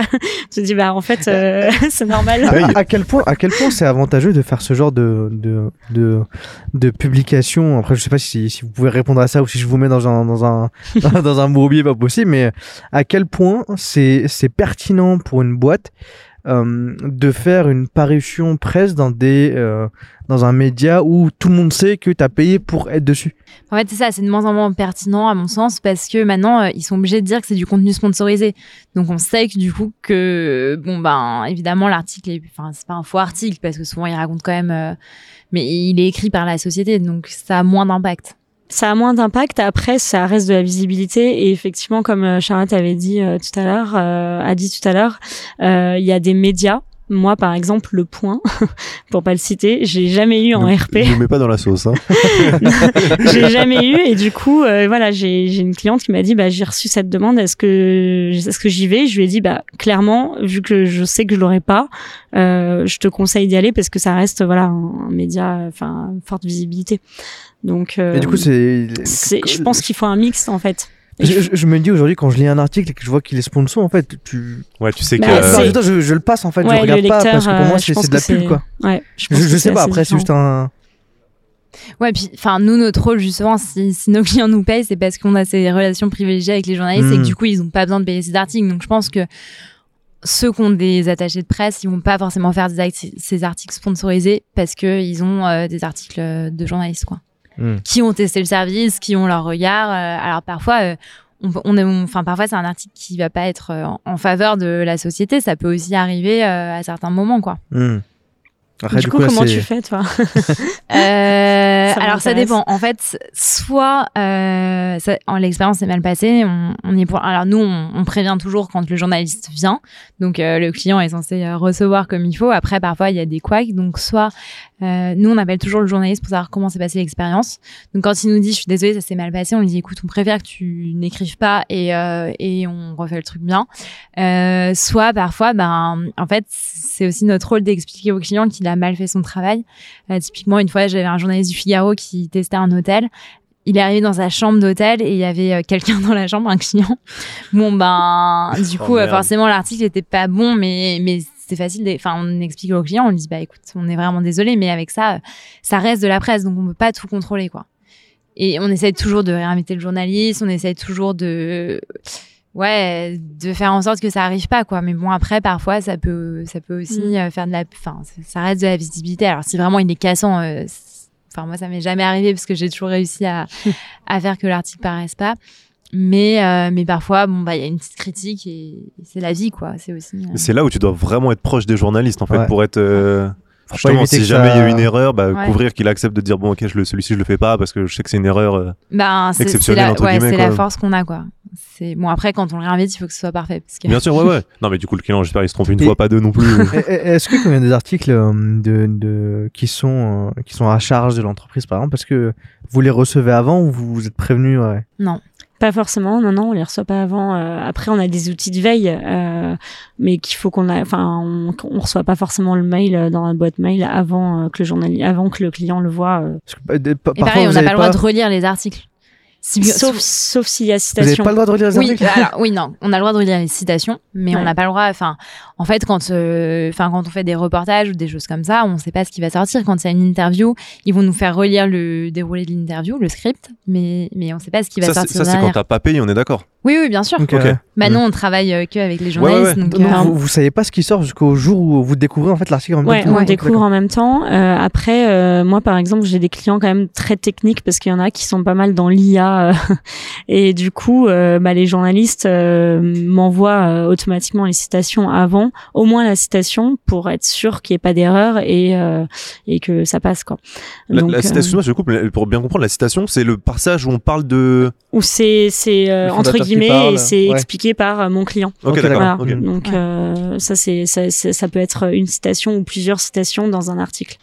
Puis maintenant, on a la chance que les articles soient beaucoup sur le web. Et sur le web, quand il y a une coquille, euh, c'est facile de contacter le journaliste en lui disant Je suis vraiment désolé, euh, c'est ça et pas ça. Et Oui, modifie. euh, quand c'est, enfin, quand c'est factuel, évidemment, Mm. il peut. Il peut modifier. Et, et si jamais c'est à charge, vous pouvez pas faire retirer un, un article qui est Je pense que ça peut empirer après si, si Ah, on commence ça. à, à s'énerver dessus euh, ou, à, ou à expliquer au journaliste qu'il aurait pas dû écrire. Je pense que là, ça, ça, ça fait qu'empirer la situation. Hmm.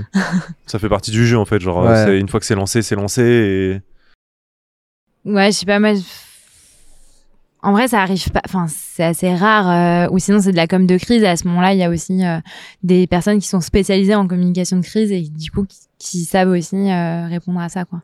Mais une fois que l'article est sorti, il est sorti. On Mm. peut juste faire une réponse. On, on répond aux journalistes, mais mais bon, c'est le jeu, quoi. Ouais. Hmm. Mais une boîte qui a aussi pas de RP peut avoir des articles à charge. Enfin, Oui, oui, non, mais bien clairement, sûr. mais juste, je, je me disais comment, comment est-ce que ça se gérait ça du coup euh, Est-ce que vous avez en fait euh, l'autorité vis-à-vis du, du Ouais, mec de, de, de- de lui dire. euh, écoute mon gars. euh, Bah, c'est de la presse qui reste indépendant. Hein, En fait, euh, sauf et- s'il y a une erreur euh, factuelle, Ouais. euh, voilà, s'il y a une erreur factuelle, là, on- il le change et il dit rien. Euh, en revanche, si c'est si c'est son propre avis sur le, le produit, on, on peut rien dire en fait. hmm. C'est- Oui, c'est la liberté de la presse, donc. Ouais, euh. Et c'est aussi parfois c'est pour ça qu'on aime bien faire tester euh, le service ou le produit parce qu'en fait, le journaliste il arrive avec une idée euh, préconçue. Typiquement pour ma startup de livraison, ils se disent tous bon bah c'est de la flemme machin, on s'en C'est fout. c'est laquelle tu peux dire le nom du C'est client Cajou. Cajou, ok. Ouais. Et, euh, et en fait, bon bah, en venant dans les dark stores, euh, ils comprennent aussi l'envers du décor, ils comprennent les enjeux, ils comprennent que bah oui, à minuit, euh, personne n'est ouvert et on est bien content parfois d'avoir euh, un petit dépannage quoi. Donc tout- tout- tout- tout- tous les articles là, qui, qui sont parus, c'est grâce à, à, à toi et. Ouais, c'est c'est intéressant de savoir qui est, qui est derrière le succès des articles. Mec, ouais, Cajou, j'ai, ça a été euh, ma première grosse startup et c'est vraiment ça qui m'a, qui m'a aidé ensuite sur la boîte quoi. non, c'est cool.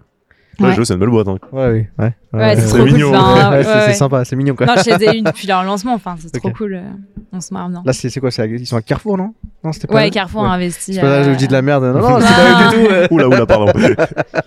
Carrefour a investi, ouais. Dernier fois.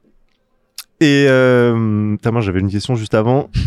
Euh, du coup, c'était ouais, c'était sur la partie payante. Euh, Est-ce que du coup, vous avez quand même un regard? Vous les aidez, vous les accompagnez? Par exemple, vous parliez de brut tout à l'heure. Je crois sur que la c'est. partie payante? Ouais. Moi, to- moi totalement. Ok. Euh, en fait, euh, souvent, on fait même des campagnes paid, euh, enfin, en tout cas pour les, la, la presse B2B, euh, campagne paid où on propose, euh, on écrit à plusieurs médias, on leur explique qui est notre client et qui veulent faire une campagne paid, ils ont tant de budget. Enfin, ça, on le garde pour nous, le, le budget. Et, euh, et après, on fait donc, euh, enfin, un tableau Excel classique hein, où, euh, où je répertorie euh, tous les tous les prix, euh, ce qu'ils proposent, les médias, et après je l'envoie à mon client et on, Et vous faites et un choix ensemble. Et euh. comme ça, il y a voilà, on fait un choix ensemble. euh, on essaye de réduire les prix, les coûts, mais ça c'est du coup mon, mon client en général qui euh, qui le C'est lui s'en qui. occupe. Ouais, c'est lui qui prend la négociation, Ouais, ce que vous disiez tout à l'heure. Vous évitez d'avoir la partie. euh, Ouais. Et après pour la relecture, bah, vu que c'est un payant, là clairement euh, on met tous les backlinks qu'on veut et on écrit ce qu'on veut. Enfin normalement, euh, voilà, c'est euh, c'est c'est du payant donc. euh, Et, pareil, c'est vous qui l'aidez, l'accompagnez sur le choix. Tiens, on va plutôt sur Brut. Tout à l'heure, vous citiez euh, que tel autre, j'en sais rien, je sais pas d'autres noms, donc voilà, mais. Que bah, je French pense Joueurs. que je pense que c'est dans notre chez French je pense que c'est dans notre rôle hein, d'accompagner no- notre client sur parce que c'est ça fait partie de la com donc c'est pas notre travail euh, principal clairement Euh, nous on est payé à justement à avoir des articles gratuits mais si ils veulent faire du, du payant et euh, et s'ils ont voilà des, des propositions évidemment on les accompagne au maximum hein. Oui, puis on connaît aussi le lectorat euh, des magazines, donc euh, on peut leur dire bah ta cible c'est ça. Euh, c'est pertinent que tu, tu ailles sur ce média et pas sur. euh, Typiquement, Brut, c'était avec Cajou, bah en fait c'était pertinent parce que Mhm. c'est complètement euh, l'auditoire. Et, et- et comment est-ce que vous, vous déterminez euh, les, les, les- les médias avec lesquels vous bossez et lesquels vous bossez pas? Bah c'est en fonction du sujet du, du client je pense euh, clairement Ouais, mais est-ce que vous avez des critères, vous, par rapport au euh, euh, je fit avec tel journaliste ou pas Ou euh, le, le, le ouais, média- forcément, le, le- moment. c'est- quoi vos, justement vos critères à toutes les deux sur euh, pff, ça c'est si, si on reprend un, un cas d'une d'une d'une startup dans la tech euh, qui veut faire de la de la, de la, de la parution presse, Euh, comment est-ce que vous, derrière, vous allez choisir les, les médias? Que les critères? Qu'est-ce que vous regardez? Est-ce que vous demandez en fait euh, des, Après, on des les chiffres aux choisit pas forcément en fait. Hmm. Enfin, on, on les choisit pour les exclusivités. Donc quand on va donner euh, les infos en primeur euh, Là, c'est clairement euh, du feeling, Ok, ok. clairement. Ouais, c'est du feeling et aussi de la pertinence. Enfin, ça, ça dépend aussi du secteur, ça dépend de ce que le client recherche. Euh, et parfois, ils ont déjà été contactés par certains journalistes, donc c'est aussi cohérent de de toujours. Enfin, les journalistes suivent aussi les évolutions des startups, donc euh, on, on- on garde aussi un peu tout le temps ces journalistes-là. Et après, ben. Enfin, nous, ça ne nous dérange pas d'être publié. Enfin, évidemment, le but, c'est d'en avoir le plus possible. non Enfin, Mm. le plus possible. D'avoir des médias pertinents. Euh, quand c'est un communiqué de presse, par exemple, on vise très, très large parce que ça peut être repris facilement. Quand c'est un testing d'hôtel, bah, enfin, ou de resto, ben là, on va plus euh, faire en fonction de, du style de l'hôtel et du coup de ses potentiels clients et donc, du coup, euh, toucher euh, cette audience-là. Euh, et après, parfois, il y a des, enfin, moi, je demande toujours en début de collaboration les médias rêvés par mes clients Oui, en disant, bah, on va faire, enfin, voilà. les 20 heures de TF1. clairement, Ça, et ça c'est revient aussi, souvent dans le euh, 20 heures de- bah, clairement, oui. c'est le euh, top du top, ça, le 20 heures de télé bah, je pense que Ouais. encore plus en B2C, mais clairement. Moi, je euh, dirais oui, que c'est TechCrunch. Ah, TechCrunch. Ouais, TechCrunch, c'est le. Ouais, mais euh, ça, c'est plus, must-have. plus international du coup. Ouais, mais les, startups, ils veulent vraiment, enfin, pour moi, ils veulent tous être là-dessus. Mais... Ouais. Ok, TechCrunch et TF1. Et- On a de beaux bébés Non, à détrôner. Et J'imagine qu'il y, a du- il y a- du Forbes aussi, il y a des trucs comme ça. Le... Oui, Après, après. Forbes, ils font beaucoup, beaucoup de contenu payant par rapport à il y a quelques années. Hein. On a découvert. Ouais, euh, ouais, ouais. De plus en plus. On a en vu la fait. supercherie, nous aussi. Il y a quelques, il y a quelques temps, ils faisaient vraiment euh, pas mal de, de gratuits et là, euh, c'est de plus en plus compliqué. hmm. Non, mais Bah, après, c'est un faut aussi média, il doit vivre. réaliste. Ouais, Il c'est un faut, média, il doit euh, faire du C'est un business. modèle, hein, complètement. ouais. Mais tu vois, par exemple, le, le, le truc de se dire que les, les, euh, le, le, le, le 30 under 30, par exemple, 30 under 30, euh, ça, tu vois, tu, tu l'apprends, je dis, ah, d'accord, c'est, c'est. Ça, pour le coup, c'est Ouais. c'est sponsor. Ouais, c'est sponsor et tu, tu le sais pas, tu le sais pas, du coup, pour le coup, euh, euh, auparavant. Et quand tu le découvres, j'ai dit, ah, d'accord, ok, c'est intéressant. Mhm.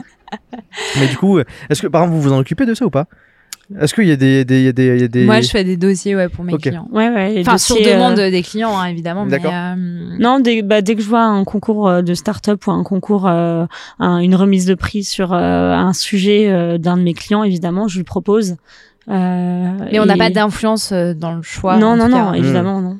Et co- Comment vous restez informé de toute cette veille qu'il faut avoir justement sur les concours qui tombent, sur les différents médias qui apparaissent, sur les. Il faut être connecté à fond. Vous avez pas d'outils particuliers euh, Euh, non. C'est vraiment personne- juste non. du. Ouais. De la Ouais, recherche de la pure et de la veille, euh, automatique. Ouais, de la veille, et puis au fur et à mesure des années, quand même, on, on commence à les Ouais. connaître, mais euh, On un- sait que tel mois, il y a tel truc. quoi. est-ce qu'il y a un réseau euh, caché de RP, euh, un Non, groupe je pense il y a pas. plein, il y a plein de réseaux de RP. Ok. Plein, plein. Euh, moi, je, justement, mon premier client, le jour même, euh, enfin, on a eu un super feeling. Et il m'a dit, ah mais tu connais, euh, voilà, c'est les électrons associés pour pas les citer. Et c'est un, C'est ça. C'est un réseau euh, que, alors il y a que des attachés de presse indépendantes, mais euh, plus âgés, beaucoup plus âgés que moi. et euh, en fait, c'est top parce qu'elles m'ont mise du coup dans leur boucle de mail. Et en fait, il y a, y a pas mal d'infos. Voilà, j'ai une amie RP aussi qui euh, est dans un groupe WhatsApp avec plein d'attachés de presse qu'elle connaît pas. Je suis pas encore dedans, mais peut-être un jour. et voilà, c'est. Je pense qu'il y a plein plein de réseaux en fait, que ça soit euh, sur euh, WhatsApp, euh, LinkedIn ou Facebook. qu'il faut voilà, c'est c'est bouche à oreille beaucoup qui fonctionne. Ok. Est-ce que tu as une autre. Non, c'est, j'ai appris énormément de choses en tout cas. Moi, j'en ai une, j'en ai une qui me vient. On parlait souvent de dossiers de presse. Qu'est-ce Ouais. qu'on qu'est-ce qu'on retrouve dans un Alors, dossier de qu'est-ce que presse t'en penses? Parce que je te Alors, donnerai ah, mon avis après. Ouais, nous, nous, on n'en fait plus du tout pour Ah. nos clients. Ok. Génial. Euh, alors c'est pertinent quand on est un groupe hôtelier euh, type Hayat ou Accor euh, et qu'on a euh, plein de marques, euh, plein de choses à présenter. Mais euh, pour euh, pour des restos indépendants ou même pour des euh, des plus petites chaînes, euh, en fait les journalistes ne demandent plus un joli communiqué de lancement euh, qui explique très bien le concept euh, avec euh, des beaux visuels, ça suffit largement. Ouais, complètement. Donc on n'en fait plus. euh, je pense que c'est ça tend à disparaître à mon avis. Mais le dossier de presse, je comprends pas encore qu'il y ait des marques qui me, qui, enfin, des clients qui me le demandent parce qu'effectivement, plus aucun journaliste depuis au moins cinq ans. Euh, Je suis euh, un me vieux bouc, Comment Un vieux bouc. Non, non, mais c'est vrai, je l'ai- enfin, moi j'ai l'impression de l'avoir entendu beaucoup, euh, surtout avec ma première boîte. Euh, ouais, Non mais oui, les clients les demandent toujours, euh, mais après on leur explique qu'en fait euh, ça sert à rien et Ok. du coup ils comprennent. Ça fait perdre un peu de temps et euh, ouais, c'est, enfin, les journalistes les demandent plus. Donc euh, après, les journalistes, faut savoir que euh, ils, ils reçoivent à peu près 100 communiqué de presse par jour. Euh, voilà, les infos, ils les, ils les lisent en diagonale. Euh, en fait, euh, on nous a toujours appris que, euh, par exemple, quand on envoie un mail ou un communiqué de presse, l'objet du mail et le, le chapeau, enfin le titre et le chapeau doivent juste, euh, enfin en lisant ça, on doit tout, tout, tout avoir compris en Mm. fait, Euh, parce que les journalistes n'ont pas le temps. En fait, ils, euh, ils, ils- ils reçoivent tellement d'infos que voilà. Donc je pense qu'il faut être concis. Euh, plus c'est des textes courts avec des belles photos pour euh, l'art de vivre notamment, euh, plus c'est impactant. Euh, auprès du journaliste. Et après effectivement euh, il y aura le feeling avec les journalistes qu'on dont on aura les numéros de portable. Là on les appelle et on leur dit bon bah je t'ai envoyé ce mail. Est-ce que tu peux me dire euh, si ça t'intéresse euh, et euh, Ouais, c'est tout le travail de relance qui fait nos parutions en règle générale, quoi. On a des fichiers Excel de, avec plein de numéros et on les appelle un à un, en sélectionnant évidemment euh, les prioritaires d'abord, mais euh, mais voilà, après ça nous permet d'avoir un retour concret aussi, quoi. Hmm. Et ce qui est intéressant aussi pour les clients, c'est d'avoir les retours négatifs, euh, parce que c'est aussi important de comprendre pourquoi le journaliste veut pas traiter le sujet et qu'est-ce qui aurait pu l'amener à le traiter. euh. Il y, a c'est des choses qui reviennent important, sou- ouais. il y a des choses qui reviennent souvent ou pas euh, Il fit pas avec le produit. euh, c'est- Qu'est-ce qui revient le plus euh C'est quoi, j'allais dire, même c'est quoi les, les possibles Pourquoi, pourquoi Alors, non en fait? Nous, moi, en B2B, clairement, c'est, euh, enfin, c'est encore, c'est très compliqué si la boîte est pas française. En fait, je sais pas, les journalistes, en tout cas, presse business nationale, j'ai l'impression que, à part Google- les, les Gafa, en fait, euh, si t'es pas une, une start surtout pour les startups, en fait, si t'es pas une startup française, euh, ça va être chaud d'être. sont French euh, Tech à fond quoi. Ouais, ouais, Après, il y en a plein en ce moment, donc. euh, Ouais, il y en a plein, de donc quoi c'est faire. top. Mais c'est vrai que plus, enfin, plus ta startup est française, s'il y a des femmes euh, à la tête d'une startup, c'est encore mieux. euh, c'est, c'est des choses un peu bankable comme ça. euh. T'as recruté ma sœur du coup, lui, c'est la boîte. Hein. La tête d'affiche quoi. Je te jure. Ok, et d'autres sujets de. Du coup, là, ton De très chauvin, en gros, euh, faut, faut être. Très euh, chauvin. Enfin, Non, il cherche côté. aussi des actualités, quoi. Donc euh, ça et le communiqué de presse trop commercial. Donc ça, c'est pareil, c'est aussi notre rôle de dire à notre client. Non, je sais que tu veux faire ta promo, mais euh, Ouais, il faut il faut rester factuel et et pas dire, j'en sais rien. euh, Typiquement, moi, un truc qui avait pas du tout marché, c'était quand on avait fait une OP. Euh, on offrait en fait à des étudiants une réduction mhm. et le client voulait communiquer là-dessus. Enfin, nous, on savait que c'était vraiment un souhait de sa part à fond, donc on l'a fait. Mais on savait qu'on n'aurait aucune retombée parce que euh, trop commercial, quoi. Et notre faut- rôle, c'est vraiment de lui dire en, Ouais. a- en amont que, ok, on va le faire parce que tu veux vraiment le faire, mais ça va pas fonctionner. Euh, parce que, enfin, si on le, si on lui dit ok à tout, euh, Hmm. il va pas comprendre, il va se dire mais en fait c'est trop nul. en Ouais. fait, notre notre rôle c'est vraiment de conseiller au maximum et d'expliquer bah, pourquoi cette communication euh, risque de pas fonctionner. Et euh, voilà. Oui, ou de Après- dire pourquoi tel média euh, s'intéressera. Enfin, on ne pourra jamais écrire parce que c'est pas dans sa ligne édito, parce que euh, il y a plein de raisons, quoi. Et Mais- quand c'est comme ça, là, par exemple, pour le nom, t'as shooté donc le truc euh, au journaliste et tu relances derrière avec euh, une modification en fait? Non, bah en fait, enfin parfois on envoie des CP. C'est pas parce qu'on envoie des communiqués de presse qu'on a euh, forcément euh, mille retombées. Parfois, euh, ou euh, ou c'est nous qui avons fait une erreur. On pensait que le sujet était hyper intéressant et finalement c'est pas le bon timing parce que c'est aussi vraiment une question de timing. Et à ce moment-là, bon bah c'est pas grave, on en rend écrit un euh, 15 jours après et, on a quand même des parutions sur d'autres sujets.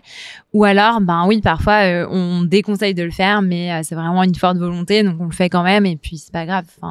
Tu peux rebalancer un euh, sur le même client euh, alors, y a- ouais, il y a quand même des règles. Enfin, nous, on est, nous, ce qu'on conseille euh, à nos clients, mais peut-être que tu as un avis différent, c'est d'envoyer un communiqué de presse par mois par thème de journaliste.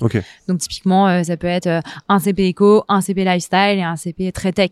Bon, ça, ça fonctionne dans le même mois, ouais. mais euh, C'est pour ça que je, propose moi de, de- une communication toutes les deux semaines, mais vraiment en changeant les formats, c'est-à-dire une newsjacking, une tribune libre, une, une soft news, une, un communiqué de presse, et c'est vraiment en fonction euh, en fait du, du, du document presse qu'on va cibler euh, tel ou tel média, tel ou tel journaliste. Donc que ça permet de d'être toujours euh, visible de la presse, mais des presses différentes Hmm. et de pas il faut spammer, pas les en fait. harceler. Ouais, en fait.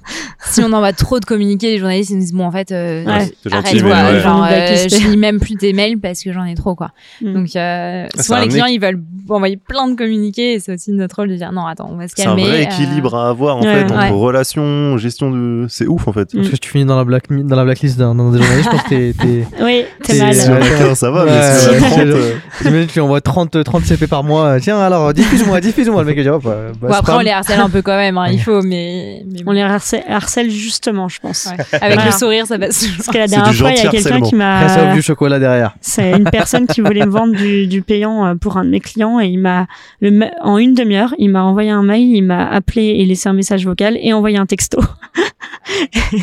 et voilà, donc je, je l'avais déjà dit, euh, en fait, je lui avais déjà laissé un message vocal la veille au soir, mais en fait, personne n'écoute les messages vocaux à part moi, apparemment. Et du coup, euh, il m'a dit, ah, désolé, j'avais pas vu votre message. Oui, d'accord. et donc, il m'a envoyé les trois, euh, enfin, de trois Tu l'as blacklisté, du coup, canaux. tu- Non, je l'ai pas blacklisté, mais je lui ai fait comprendre que bon, c'était un peu too much, quoi. Mm. Je prends sinon, attention. Vas-y, je t'en prie. Euh, donc là, là, on parle beaucoup. Donc, euh, un- tout à l'heure, on parlait du budget pour les RP. Donc, clairement, c'est un, c'est un budget qu'il faut, il faut prendre en compte. Est-ce qu'on peut quand même y accéder quand on est très early, qu'on n'a pas forcément de, de, cash, du coup, pas forcément être accompagné Peut-être faire ça à la mano dans son coin. Je sais pas si ça se fait. Je sais pas si Ouais, ouais, carrément. Je pense que toutes les startups le font euh, au, tout- au tout début, hein. parce que justement, elles s'imaginent que c'est super simple et qu'il suffit juste d'envoyer un communiqué de presse, euh, de trouver les adresses mail et d'envoyer le communiqué de presse. Mais en fait, euh, ça ça marche pas comme ça. Donc après, c'est souvent ce que ce que disait Charlotte tout à l'heure, c'est que euh, souvent ils le font et ils appellent des RP après parce qu'ils se rendent compte qu'en fait c'est c'est pas si simple.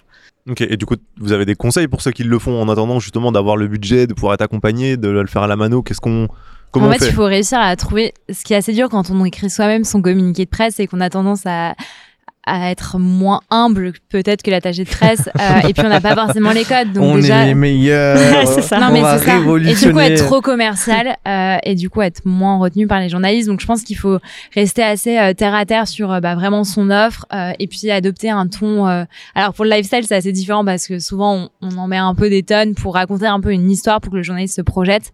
Euh, typiquement si je lance mon resto bah je vais euh, décrire l'ambiance mais vraiment dans le détail euh, avec plein d'adjectifs. On va mettre des jolies photos euh, après il faut regarder aussi bah, comment enfin la trame d'un communiqué de presse parce que finalement ça a quand même une structure euh, qui est toujours la même euh, et ensuite, ben oui, il faut y aller, euh, il faut y aller au culot. Mais en fait, on peut le faire, mais il faut savoir que ça prend du temps. Hmm. Ça Donc, prend du euh, temps Ah, et sûr, ouais. vraiment si c'est par mail, il faut vraiment avoir un super euh, un super objet court, précis et qui dise quasiment tout dans l'objet quoi. Parce qu'en fait, ça va donner déjà euh, envie aux journalistes de l'ouvrir ou pas. Hmm. Euh, voilà, donc Et puis il faut euh, persévérer. et persévérer. et changer d'objet aussi quand on voit que le premier n'a pas fonctionné. Tu changes d'objet, tu changes de boîte mail, alors, tu changes de nom de boîte, tu changes de... La B testing. quoi. Je te jure. ok. Oh putain. Et, euh, bah, la trame d'un communiqué de presse, du coup, parce que c'est toujours la même? Ouais, c'est toujours la même. Bah, en fait, euh, va y avoir. euh, bon, déjà, il faut écrire que c'est un communiqué de presse ou une news ou machin. Va y avoir le titre, euh, La des date. Ouais, alors moi je mets les visuels avant, mais Ah oui, oui. euh, du coup des jolis visuels assez lifestyle, la date, la ville, et ensuite euh, bah, le texte avec euh, une intro, des paragraphes, une conclusion. Parce que du, du coup, si je comprends bien, le, le- le journaliste le prend, le publie. Si, en fait, si, alors il y en a beaucoup qui font ça. Euh, Certains, ouais. Après, euh, l'idée c'est ah ouais, c'est peut-être que- plus en lifestyle, je pense. Ouais. Ils, ils prennent plus des copier-coller. Après, nous, en tech aussi, un petit peu, mais c'est tous les ITR, ITR News, ITR Channel, ITR. euh, Parce que c'est du, coup, en, les- en interne, il faut une personne qui puisse rédiger en fait ce... Parce que vous, vous en occupez pas, du Si. coup. Si, Ok, si, on. Ah si, on ouais. ouais. Évidemment. Donc en fait, du coup, tu, le, tu rédiges ça avec ton client. Ensuite, tu l'envoies au journaliste et donc Ouais. soit il le prend tel quel parce que ça lui convient et qu'il le, pêche comme ça, soit il peut le retravailler avec Ouais. sa patte un petit peu. Ouais. Ou soit il va demander une interview Ouais. ou un reportage pour aller encore un peu plus loin dans le sujet. Ok, d'accord. Ça, c'est quand même la meilleure solution. La meilleure, euh, la meilleure finalité, c'est quand on a une interview euh, avec notre, enfin entre le journaliste et notre client et qu'un article paraît euh, qui soit pas du copier-coller de notre euh, communiqué de presse.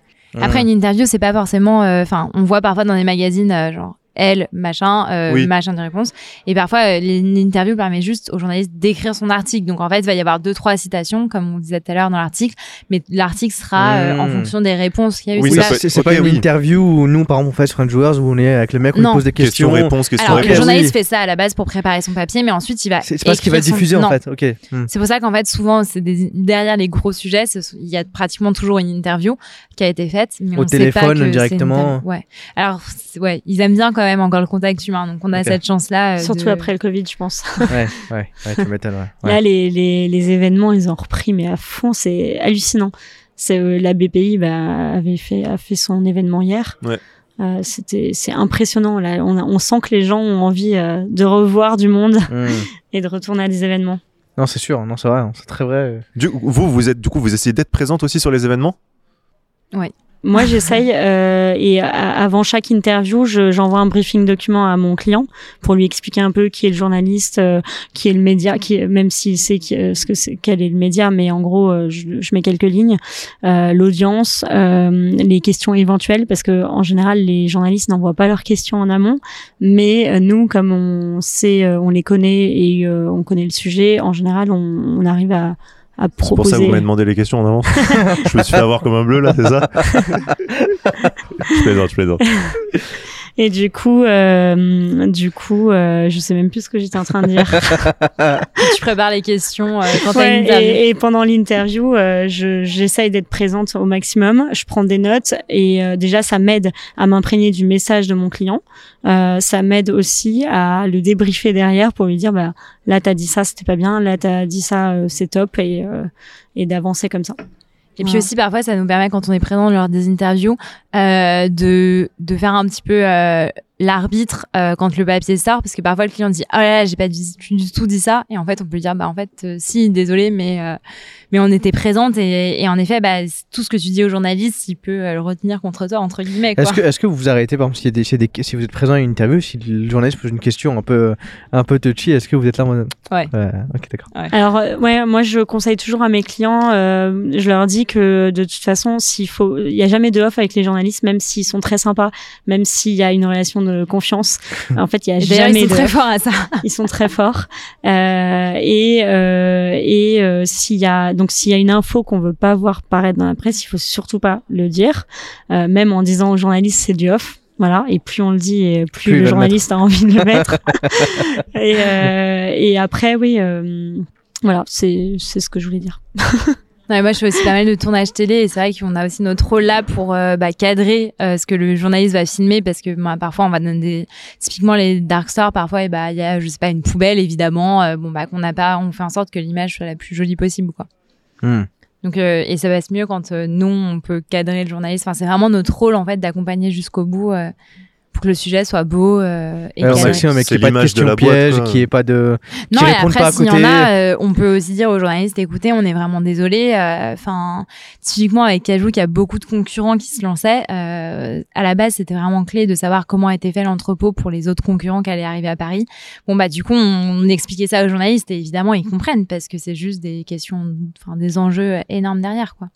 Hmm. Oui, donc euh, ne pas parler des, des entrepôts, de à quoi ça ressemble. Bah, en pas fait, on est, montrer ok les pour, éléments on clés, est ok pour les montrer, mais juste voilà, euh, dans certaines règles et dans certaines conditions euh, qui permettent en fait juste de faire vivre la start-up, quoi. Et c'est Mm. important euh, d'avoir cette relation en fait avec le journaliste, d'être capable de lui dire bon bah genre ça il y a aucun problème, ça désolé, euh, typiquement on peut pas te dire où ça où la levée en est parce que bah c'est confidentiel. Enfin voilà et, et quand on leur explique bien, ils comprennent. C'est pas des méchants journalistes d'investigation, quoi. Et les clients peuvent très bien dire, euh, bah, je réponds pas sur ce sujet. Euh, en général, normalement, les journalistes acceptent et euh, voilà, ok. Et, euh, et on dit aussi, euh, on dit aussi, enfin, je dis aussi à mes clients que si euh, ils sont pas sûrs, par exemple, dans, dans en B 2 B, il y a énormément de chiffres. En fait, les la presse business nationale adore les chiffres et du coup, bah, si t'es pas sûr du chiffre, en fait, dis rien et dis aux journalistes, je reviens vers vous plus tard dans la journée avec le chiffre exact parce que je l'ai plus en tête. Voilà, c'est c'est mieux en fait de, de dire Que ça que de dire un tromper, truc euh, approximatif qui sera mal repris du coup, enfin derrière. Hmm. Oui, puis souvent, nous, on a des Q&A aussi qu'on peut envoyer aux journalistes. Enfin, voilà, on a aussi euh, plein d'infos. euh, et on essaie toujours de savoir la date de publication aussi, parce que des, des startups qui évoluent très vite, euh, les chiffres évoluent aussi très rapidement. Mm. Complètement. Et du coup, euh, bon, bah, on fait toujours un petit check avec le journaliste juste avant la publication de l'article pour euh, qu'il ait à, à jour tous ces chiffres-là aussi. Ok, parce que là, tout à l'heure, tu disais il y a trois semaines, donc pour le, par exemple pour un quotidien, mais c'est quoi la rotation euh, habituelle, on va dire moyenne Ça dépend ouais, vraiment, ok, il y a pas de, ça dépend Parfois, vraiment du support. ou- typiquement, euh, hier, j'avais un événement presse. Euh, bon, bah, la journaliste est venue avec son micro. Elle me dit, ah, bah, c'est pour euh, dans une heure, quoi. Ouais. Ah oui, c'est ok. Très variable. Et les télés, les télés sont assez fortes pour ça, je trouve. Enfin, les JT, euh, ils peuvent C'est t'appeler à midi pour euh, le truc de 18h. Ouais. Et là, t'es là. Ah ouais, d'accord. En fait, il faut être méga réactif parce que euh, souvent, enfin moi personnellement, euh, pendant longtemps, je contacte du TF1 ou du M6, j'ai pas de nouvelles et tout d'un coup là, hop, il faut être prêt là tout de suite et il faut que le client soit réactif, sinon bah euh, le- c'est un concurrent qui qui parle quoi. Donc euh, Ah oui, tu m'étonnes, ouais, parce qu'ils vont chercher le concurrent directement bah après. Ah, ouais, du coup ouais. oui, si si t'es pas dispo. euh, Ouais. On vit avec nos téléphones. Ouais. Ça, Comme ça- beaucoup, hein. Ouais, c'est clair. Comme beaucoup, hein. Tout, tout à l'heure, on parlait justement des- de, l'investigation. Je me demande comment les, les attachés de presse des boîtes qui reçoivent Elise Lucet dans leur, dans leur Ouais, ouais. comment ils Tu peux réagissent. pas être RP chez elle là. tu peux- Franchement, en règle générale, ouais, tous les bureaux de presse déconseillent. Et, le- et Ouais. Elise Lucet, ouais. Ouais, parce que Ben Tu- non, tu- mais tu- tout ce qui est Capital magazine, avant ouais, aussi, Capital, ouais. euh, enquête d'action, euh, tous ces trucs-là, franchement, euh, surtout dans l'alimentaire. euh, en fait, même s'ils sont euh, bienveillants dans leur reportage au moment où ils tournent le truc, euh, ils Tu vont souvent chercher. Ouais. Ah ouais, Oh, si. putain. Enquête d'action Tu- tu- chez Cajou, mauvais quoi. tu, tu vois, non, chez ah, Cajou, ça va. tu vois arriver Elise Lucet, je pense que t'es pas bien. Tu, tu commences à suer à grosse goutte. Oh non. Mais d'ailleurs, c'est drôle parce qu'on le voit souvent, ils contactent les clients en direct et Ouais. les clients nous retransfèrent ces demandes-là. Ok. C'est assez drôle parce Ouais. que c'est des journalistes avec qui on parle souvent. Et, euh, et souvent, quand il y a des petites fourberies, ils passent directement. Directement par le ouais. client. Ok, d'accord. Ah, ça c'est malin. Ça. Mais je pense que ça fonctionne pas trop en général. Non, parce que le client, il retransfère. Enfin, mettent pas. Genre, Ouais, il se couvre en fait en disant ok, fais le blocus euh, pour moi ou. Oui, souvent, ça nous arrive ouais, de, de refuser aussi pour les clients. Ok. Et du coup, il vous, enfin, euh, par exemple, euh, pour par exemple pour citer mes Maximes qu'on a eu, il- en fait, il peut prendre la décision euh, tout seul de dire ok, je viens, ou alors dans un cas comme concret comme ça, il peut, il demande toujours son, il peut demander ton avis. Tu demandes pour l'invitation qu'on lui a envoyée Ouais. Non, De mais- passer sur Bah, du coup, moi, je lui avais dit de pas le faire, mais. Bah, Mais je vois quand même. Je vois qu'il écoute pas tout le temps tes conseils. hein. non, euh. Oui, ah oui, c'est vrai. mais tu- tu- en fait, la question c'est de demander, par exemple, pour des trucs comme ça, s'il y va de son plein gré. Bah, typiquement, ils ils l'ont fait, ils y sont allés de leur plein gré et, Ok. et, et bon, bah, ils ont remonté la filière du thon, quoi. Alors, heureusement, euh, ça c'est, enfin, c'était ok. Euh, mais je sais pas, ils ont dit, je sais plus, ils disaient dans leur recette que c'était thon rouge alors que c'était pas du thon rouge et du coup, ils ont fait un petit clash, enfin, Attends, tu parles de d'où? De Pokawa. Ouais, mais de quel sur quel podcast? Ah non, non, ils sont passés sur, euh, c'était sur euh, Capital, je crois, ou je sais Ah, ok, quelle euh, émission dans ce genre-là, où, euh, où, enfin, on avait déconseillé de le faire et ils se sont dit, ouais, ça nous fait de la visibilité. Et franchement, c'est cool en plus de Bien le sûr, faire. bien sûr. Ouais. Parce que en vrai, eux, ils ont pas, enfin, ils, ils ont pas des choses à se reprocher, donc euh, tant mieux quoi. Et en fait, ils les ont juste taclés sur la nomination du ton dans le menu où ils Oui, ok, c'est pour vous dire à quel point ils vont juste aller genre tacler le petit truc alors que tout est, euh, ils ont rien trouvé d'autre que juste dire Hmm. ah bah c'est pas le bon nom du ton. Bon, ça va quoi. Ouais, bah, ça, ça leur évite aussi d'avoir un propos lisse de A à Z et il faut bon allez on va mettre une- un petit truc là, Ouais, je pense. Mais c'est pour ça, enfin c'est pour ça qu'en fait on, bon, eux c'est trop cool parce que ça leur fait une super belle visibilité. Donc dans ce cas-là, ça, ça a bien fonctionné. Ok. Et, et sur, et, et alors moi je parlais plutôt sur des petits acteurs euh, comme nous entre guillemets. Par exemple quand on le fait venir sur, de, Ah, sur notre ouais. podcast, est-ce que enfin bon, je, après, Non, je- il y en a plein où ils le font. Enfin, en Ouais, fait, ça direct. dépend. euh, ça dépend aussi de, de s'ils ont le temps de répondre ou pas. Enfin. Non, les ouais. podcasts, c'est plutôt un format assez cool, je trouve, en général. Euh, moi, mes clients, euh, je leur conseille toujours d'y aller et ils sont Non, toujours très mais- ouais. contents. Oui, oui, ça, moi, je suis Ouais. entièrement d'accord. Mais c'était plus, est-ce qu'ils nous retransfèrent le mail pour que nous on gère le truc ou est-ce qu'ils y vont tout seuls? En règle générale, euh, enfin. ouais direct one shot, ouais. il dit ok ok let's go. Après, il y en a qui sont hyper, enfin, qui ont pas du tout le temps et du coup, moi, ils me transfèrent juste le mail et, euh, et puis, ouais, on, on gère le truc, quoi. Ok d'accord. En fait, souvent, on a leur agenda et tout, donc c'est hyper simple pour nous de gérer. euh, on fait un peu la secrétaire, quoi. Ouais puis tu sais que tu sais quand est-ce que ça peut être intéressant pour lui, que ça peut enfin Ouais. non peut-être je sais pas. Non, hein. non, mais enfin, en vrai, ils sont, s'ils font des RP et qu'ils prennent une agence, ils sont toujours disponibles pour parler aux médias, donc Ok. euh, Normalement, ouais. Après, euh, ils se rendent dispo quand même. Ouais, ouais, nor- normalement, oui, complètement. Si, si un start-upper euh, vient et Oui, finalement n'a pas envie de parler, euh, c'est Ouais, compliqué. Ouais, autant pas prendre de RP, rester dans son Ouais, coin. euh, ok ouais. Ouais. Non, en général, ils sont plutôt motivés. Après, on les coach parfois sur, euh, parce que c'est pas facile hein, de passer derrière. Bah, on le voit bien d'ailleurs. c'est pas facile de passer derrière le micro, donc euh, on a aussi des tips pour euh, pour les conseiller et pour aussi qu'ils s'améliorent euh, au fur et à mesure du temps, quoi. Ok. Maxime, il avait battu le record avec nous. Je sais pas si t'avais vu, mais c'était 4h30 d'interview. euh, 4h30. 4h30 pour le FD interview. On a on est juste là-bas.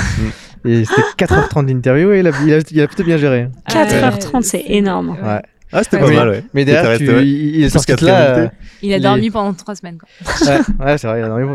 il était resté KO. euh. Au moins il a, il a plus besoin d'aller chez, chez les concurrents après. Tout, Ouais. est, tout est chez nous. Ouais, je te jure. Le d'info, alors, je crois que je devrais- 4h30 de Maxime Buller, c'est plié, c'est pour nous. Ah ouais. Mais ouais, ouais, c'est c'est pour ça qu'on on se pose la question de dire est-ce que pour les petits médias, pour les petits podcasts, que Oui, c'était pas ils un piège du tout, hein, c'est vraiment pour comprendre. Ouais, euh, ouais. Bah, en règle générale, ils s'embêtent pas, et ils renvoient à leur attaché Ouais, de presse ouais, qui ouais, c'est gère. plutôt ça. Et puis ils aiment bien avoir notre conseil parce que, enfin, ça leur demande aussi du temps et euh, parfois, euh, enfin, il y a des médias parfois qui n'existent même pas, quoi. Donc, euh, Ouais. donc on leur dit bon. Et vous, du coup, vous faites comment pour trouver vos invités On a un très gros process, attention. hein. On envoie des enveloppes. Bah ouais, on a vu. On en, vrai, on, en- on envoie vraiment des enveloppes. des Elles ont enveloppes, pas reçu d'enveloppe. Hein. Ah, nous, on Oui. n'a pas eu d'enveloppe. mais- Les, les enveloppes, c'est pour le, les, les, les interviews de 4 heures, justement. Parce que vu que c'est des, des interviews de 4 heures, Il faut quand même faire passer faut, la pilule. ouais, hein. il, faut, Ouais. il faut se démarquer. En fait, on envoie des enveloppes. Je sais pas si Maxime il te l'a montré ou pas. Mais en fait, on envoie des enveloppes euh, toutes noires. Avec euh, dedans une, une carte postale. Non, ouais, on, on envoie une, une enveloppe toute noire. Je sais pas si tu l'as ici, non T'en as Si, pas ouais, si, je crois que sont Ah, Vas-y, on l'a récupéré. Avec une carte postale Avec une carte postale toute noire à l'intérieur aussi. Où il y a écrit Ceci est une invitation pour inspirer d'autres entrepreneurs. Ah, c'est bien. Et il la retourne. Il y a un mot qui est écrit euh, à la main. Plus un QR code. Et quand il scanne le QR code, il arrive sur le sur, sur le site euh, sur le site de de, de... Ah ouais, là. Ah, attendez, hop. Ah oui, sur le site de quoi, du coup?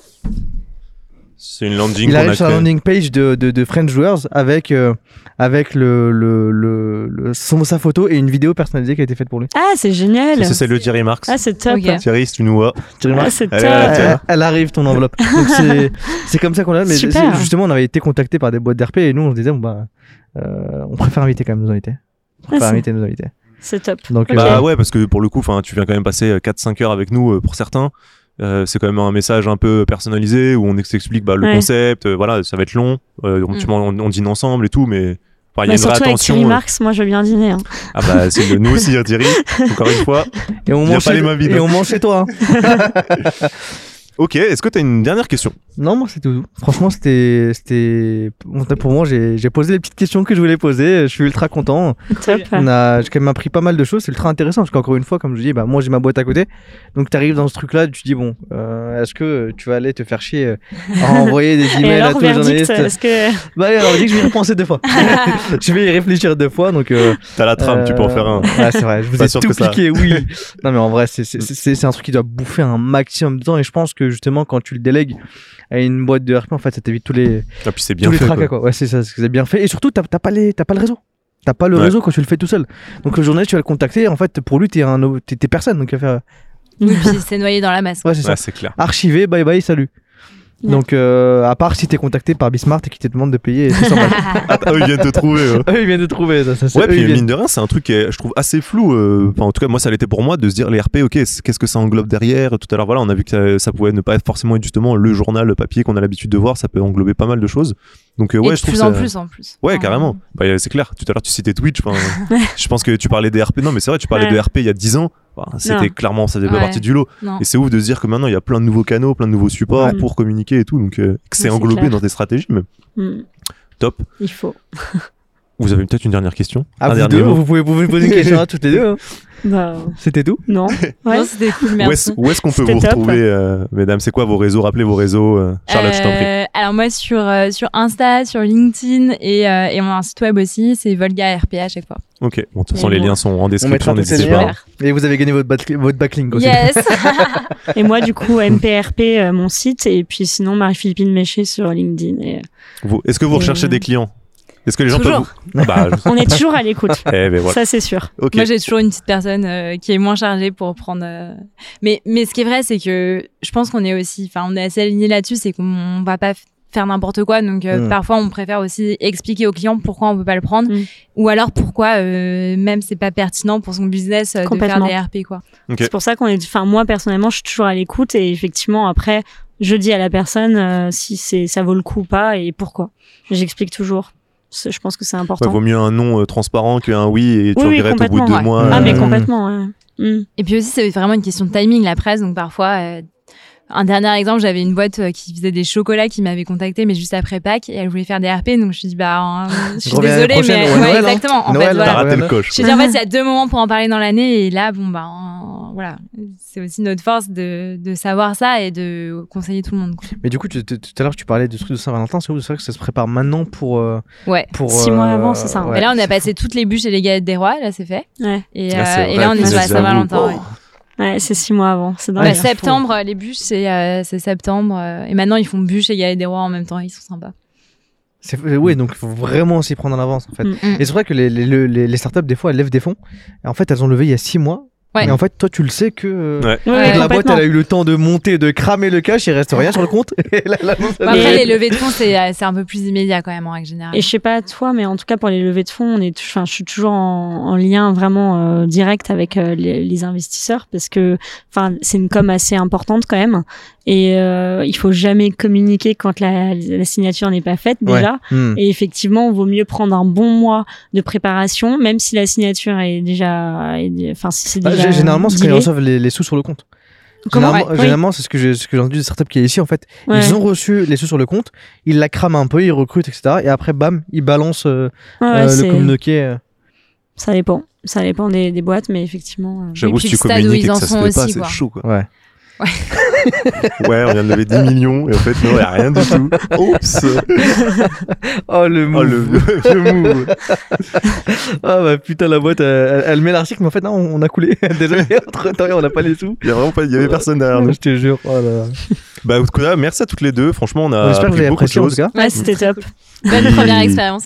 C'est vrai que c'était le, le- le premier, le premier pardon, podcast pour toutes les deux. Ouais. Le baptême du feu chez Je pense qu'on a dû voir le début et la fin de l'inter- de l'interview, la différence, en tout cas sur moi. Eh ben, tant mieux. Tant mieux, on est on, on- on- formé par French Joueurs. C'est l'assertif sur LinkedIn. Je te jure.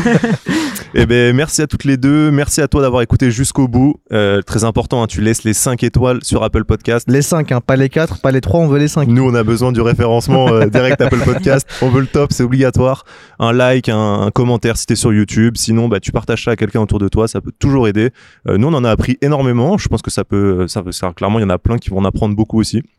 Donc voilà. On se dit à la semaine prochaine. Bye bye. Ciao. Merci. Merci.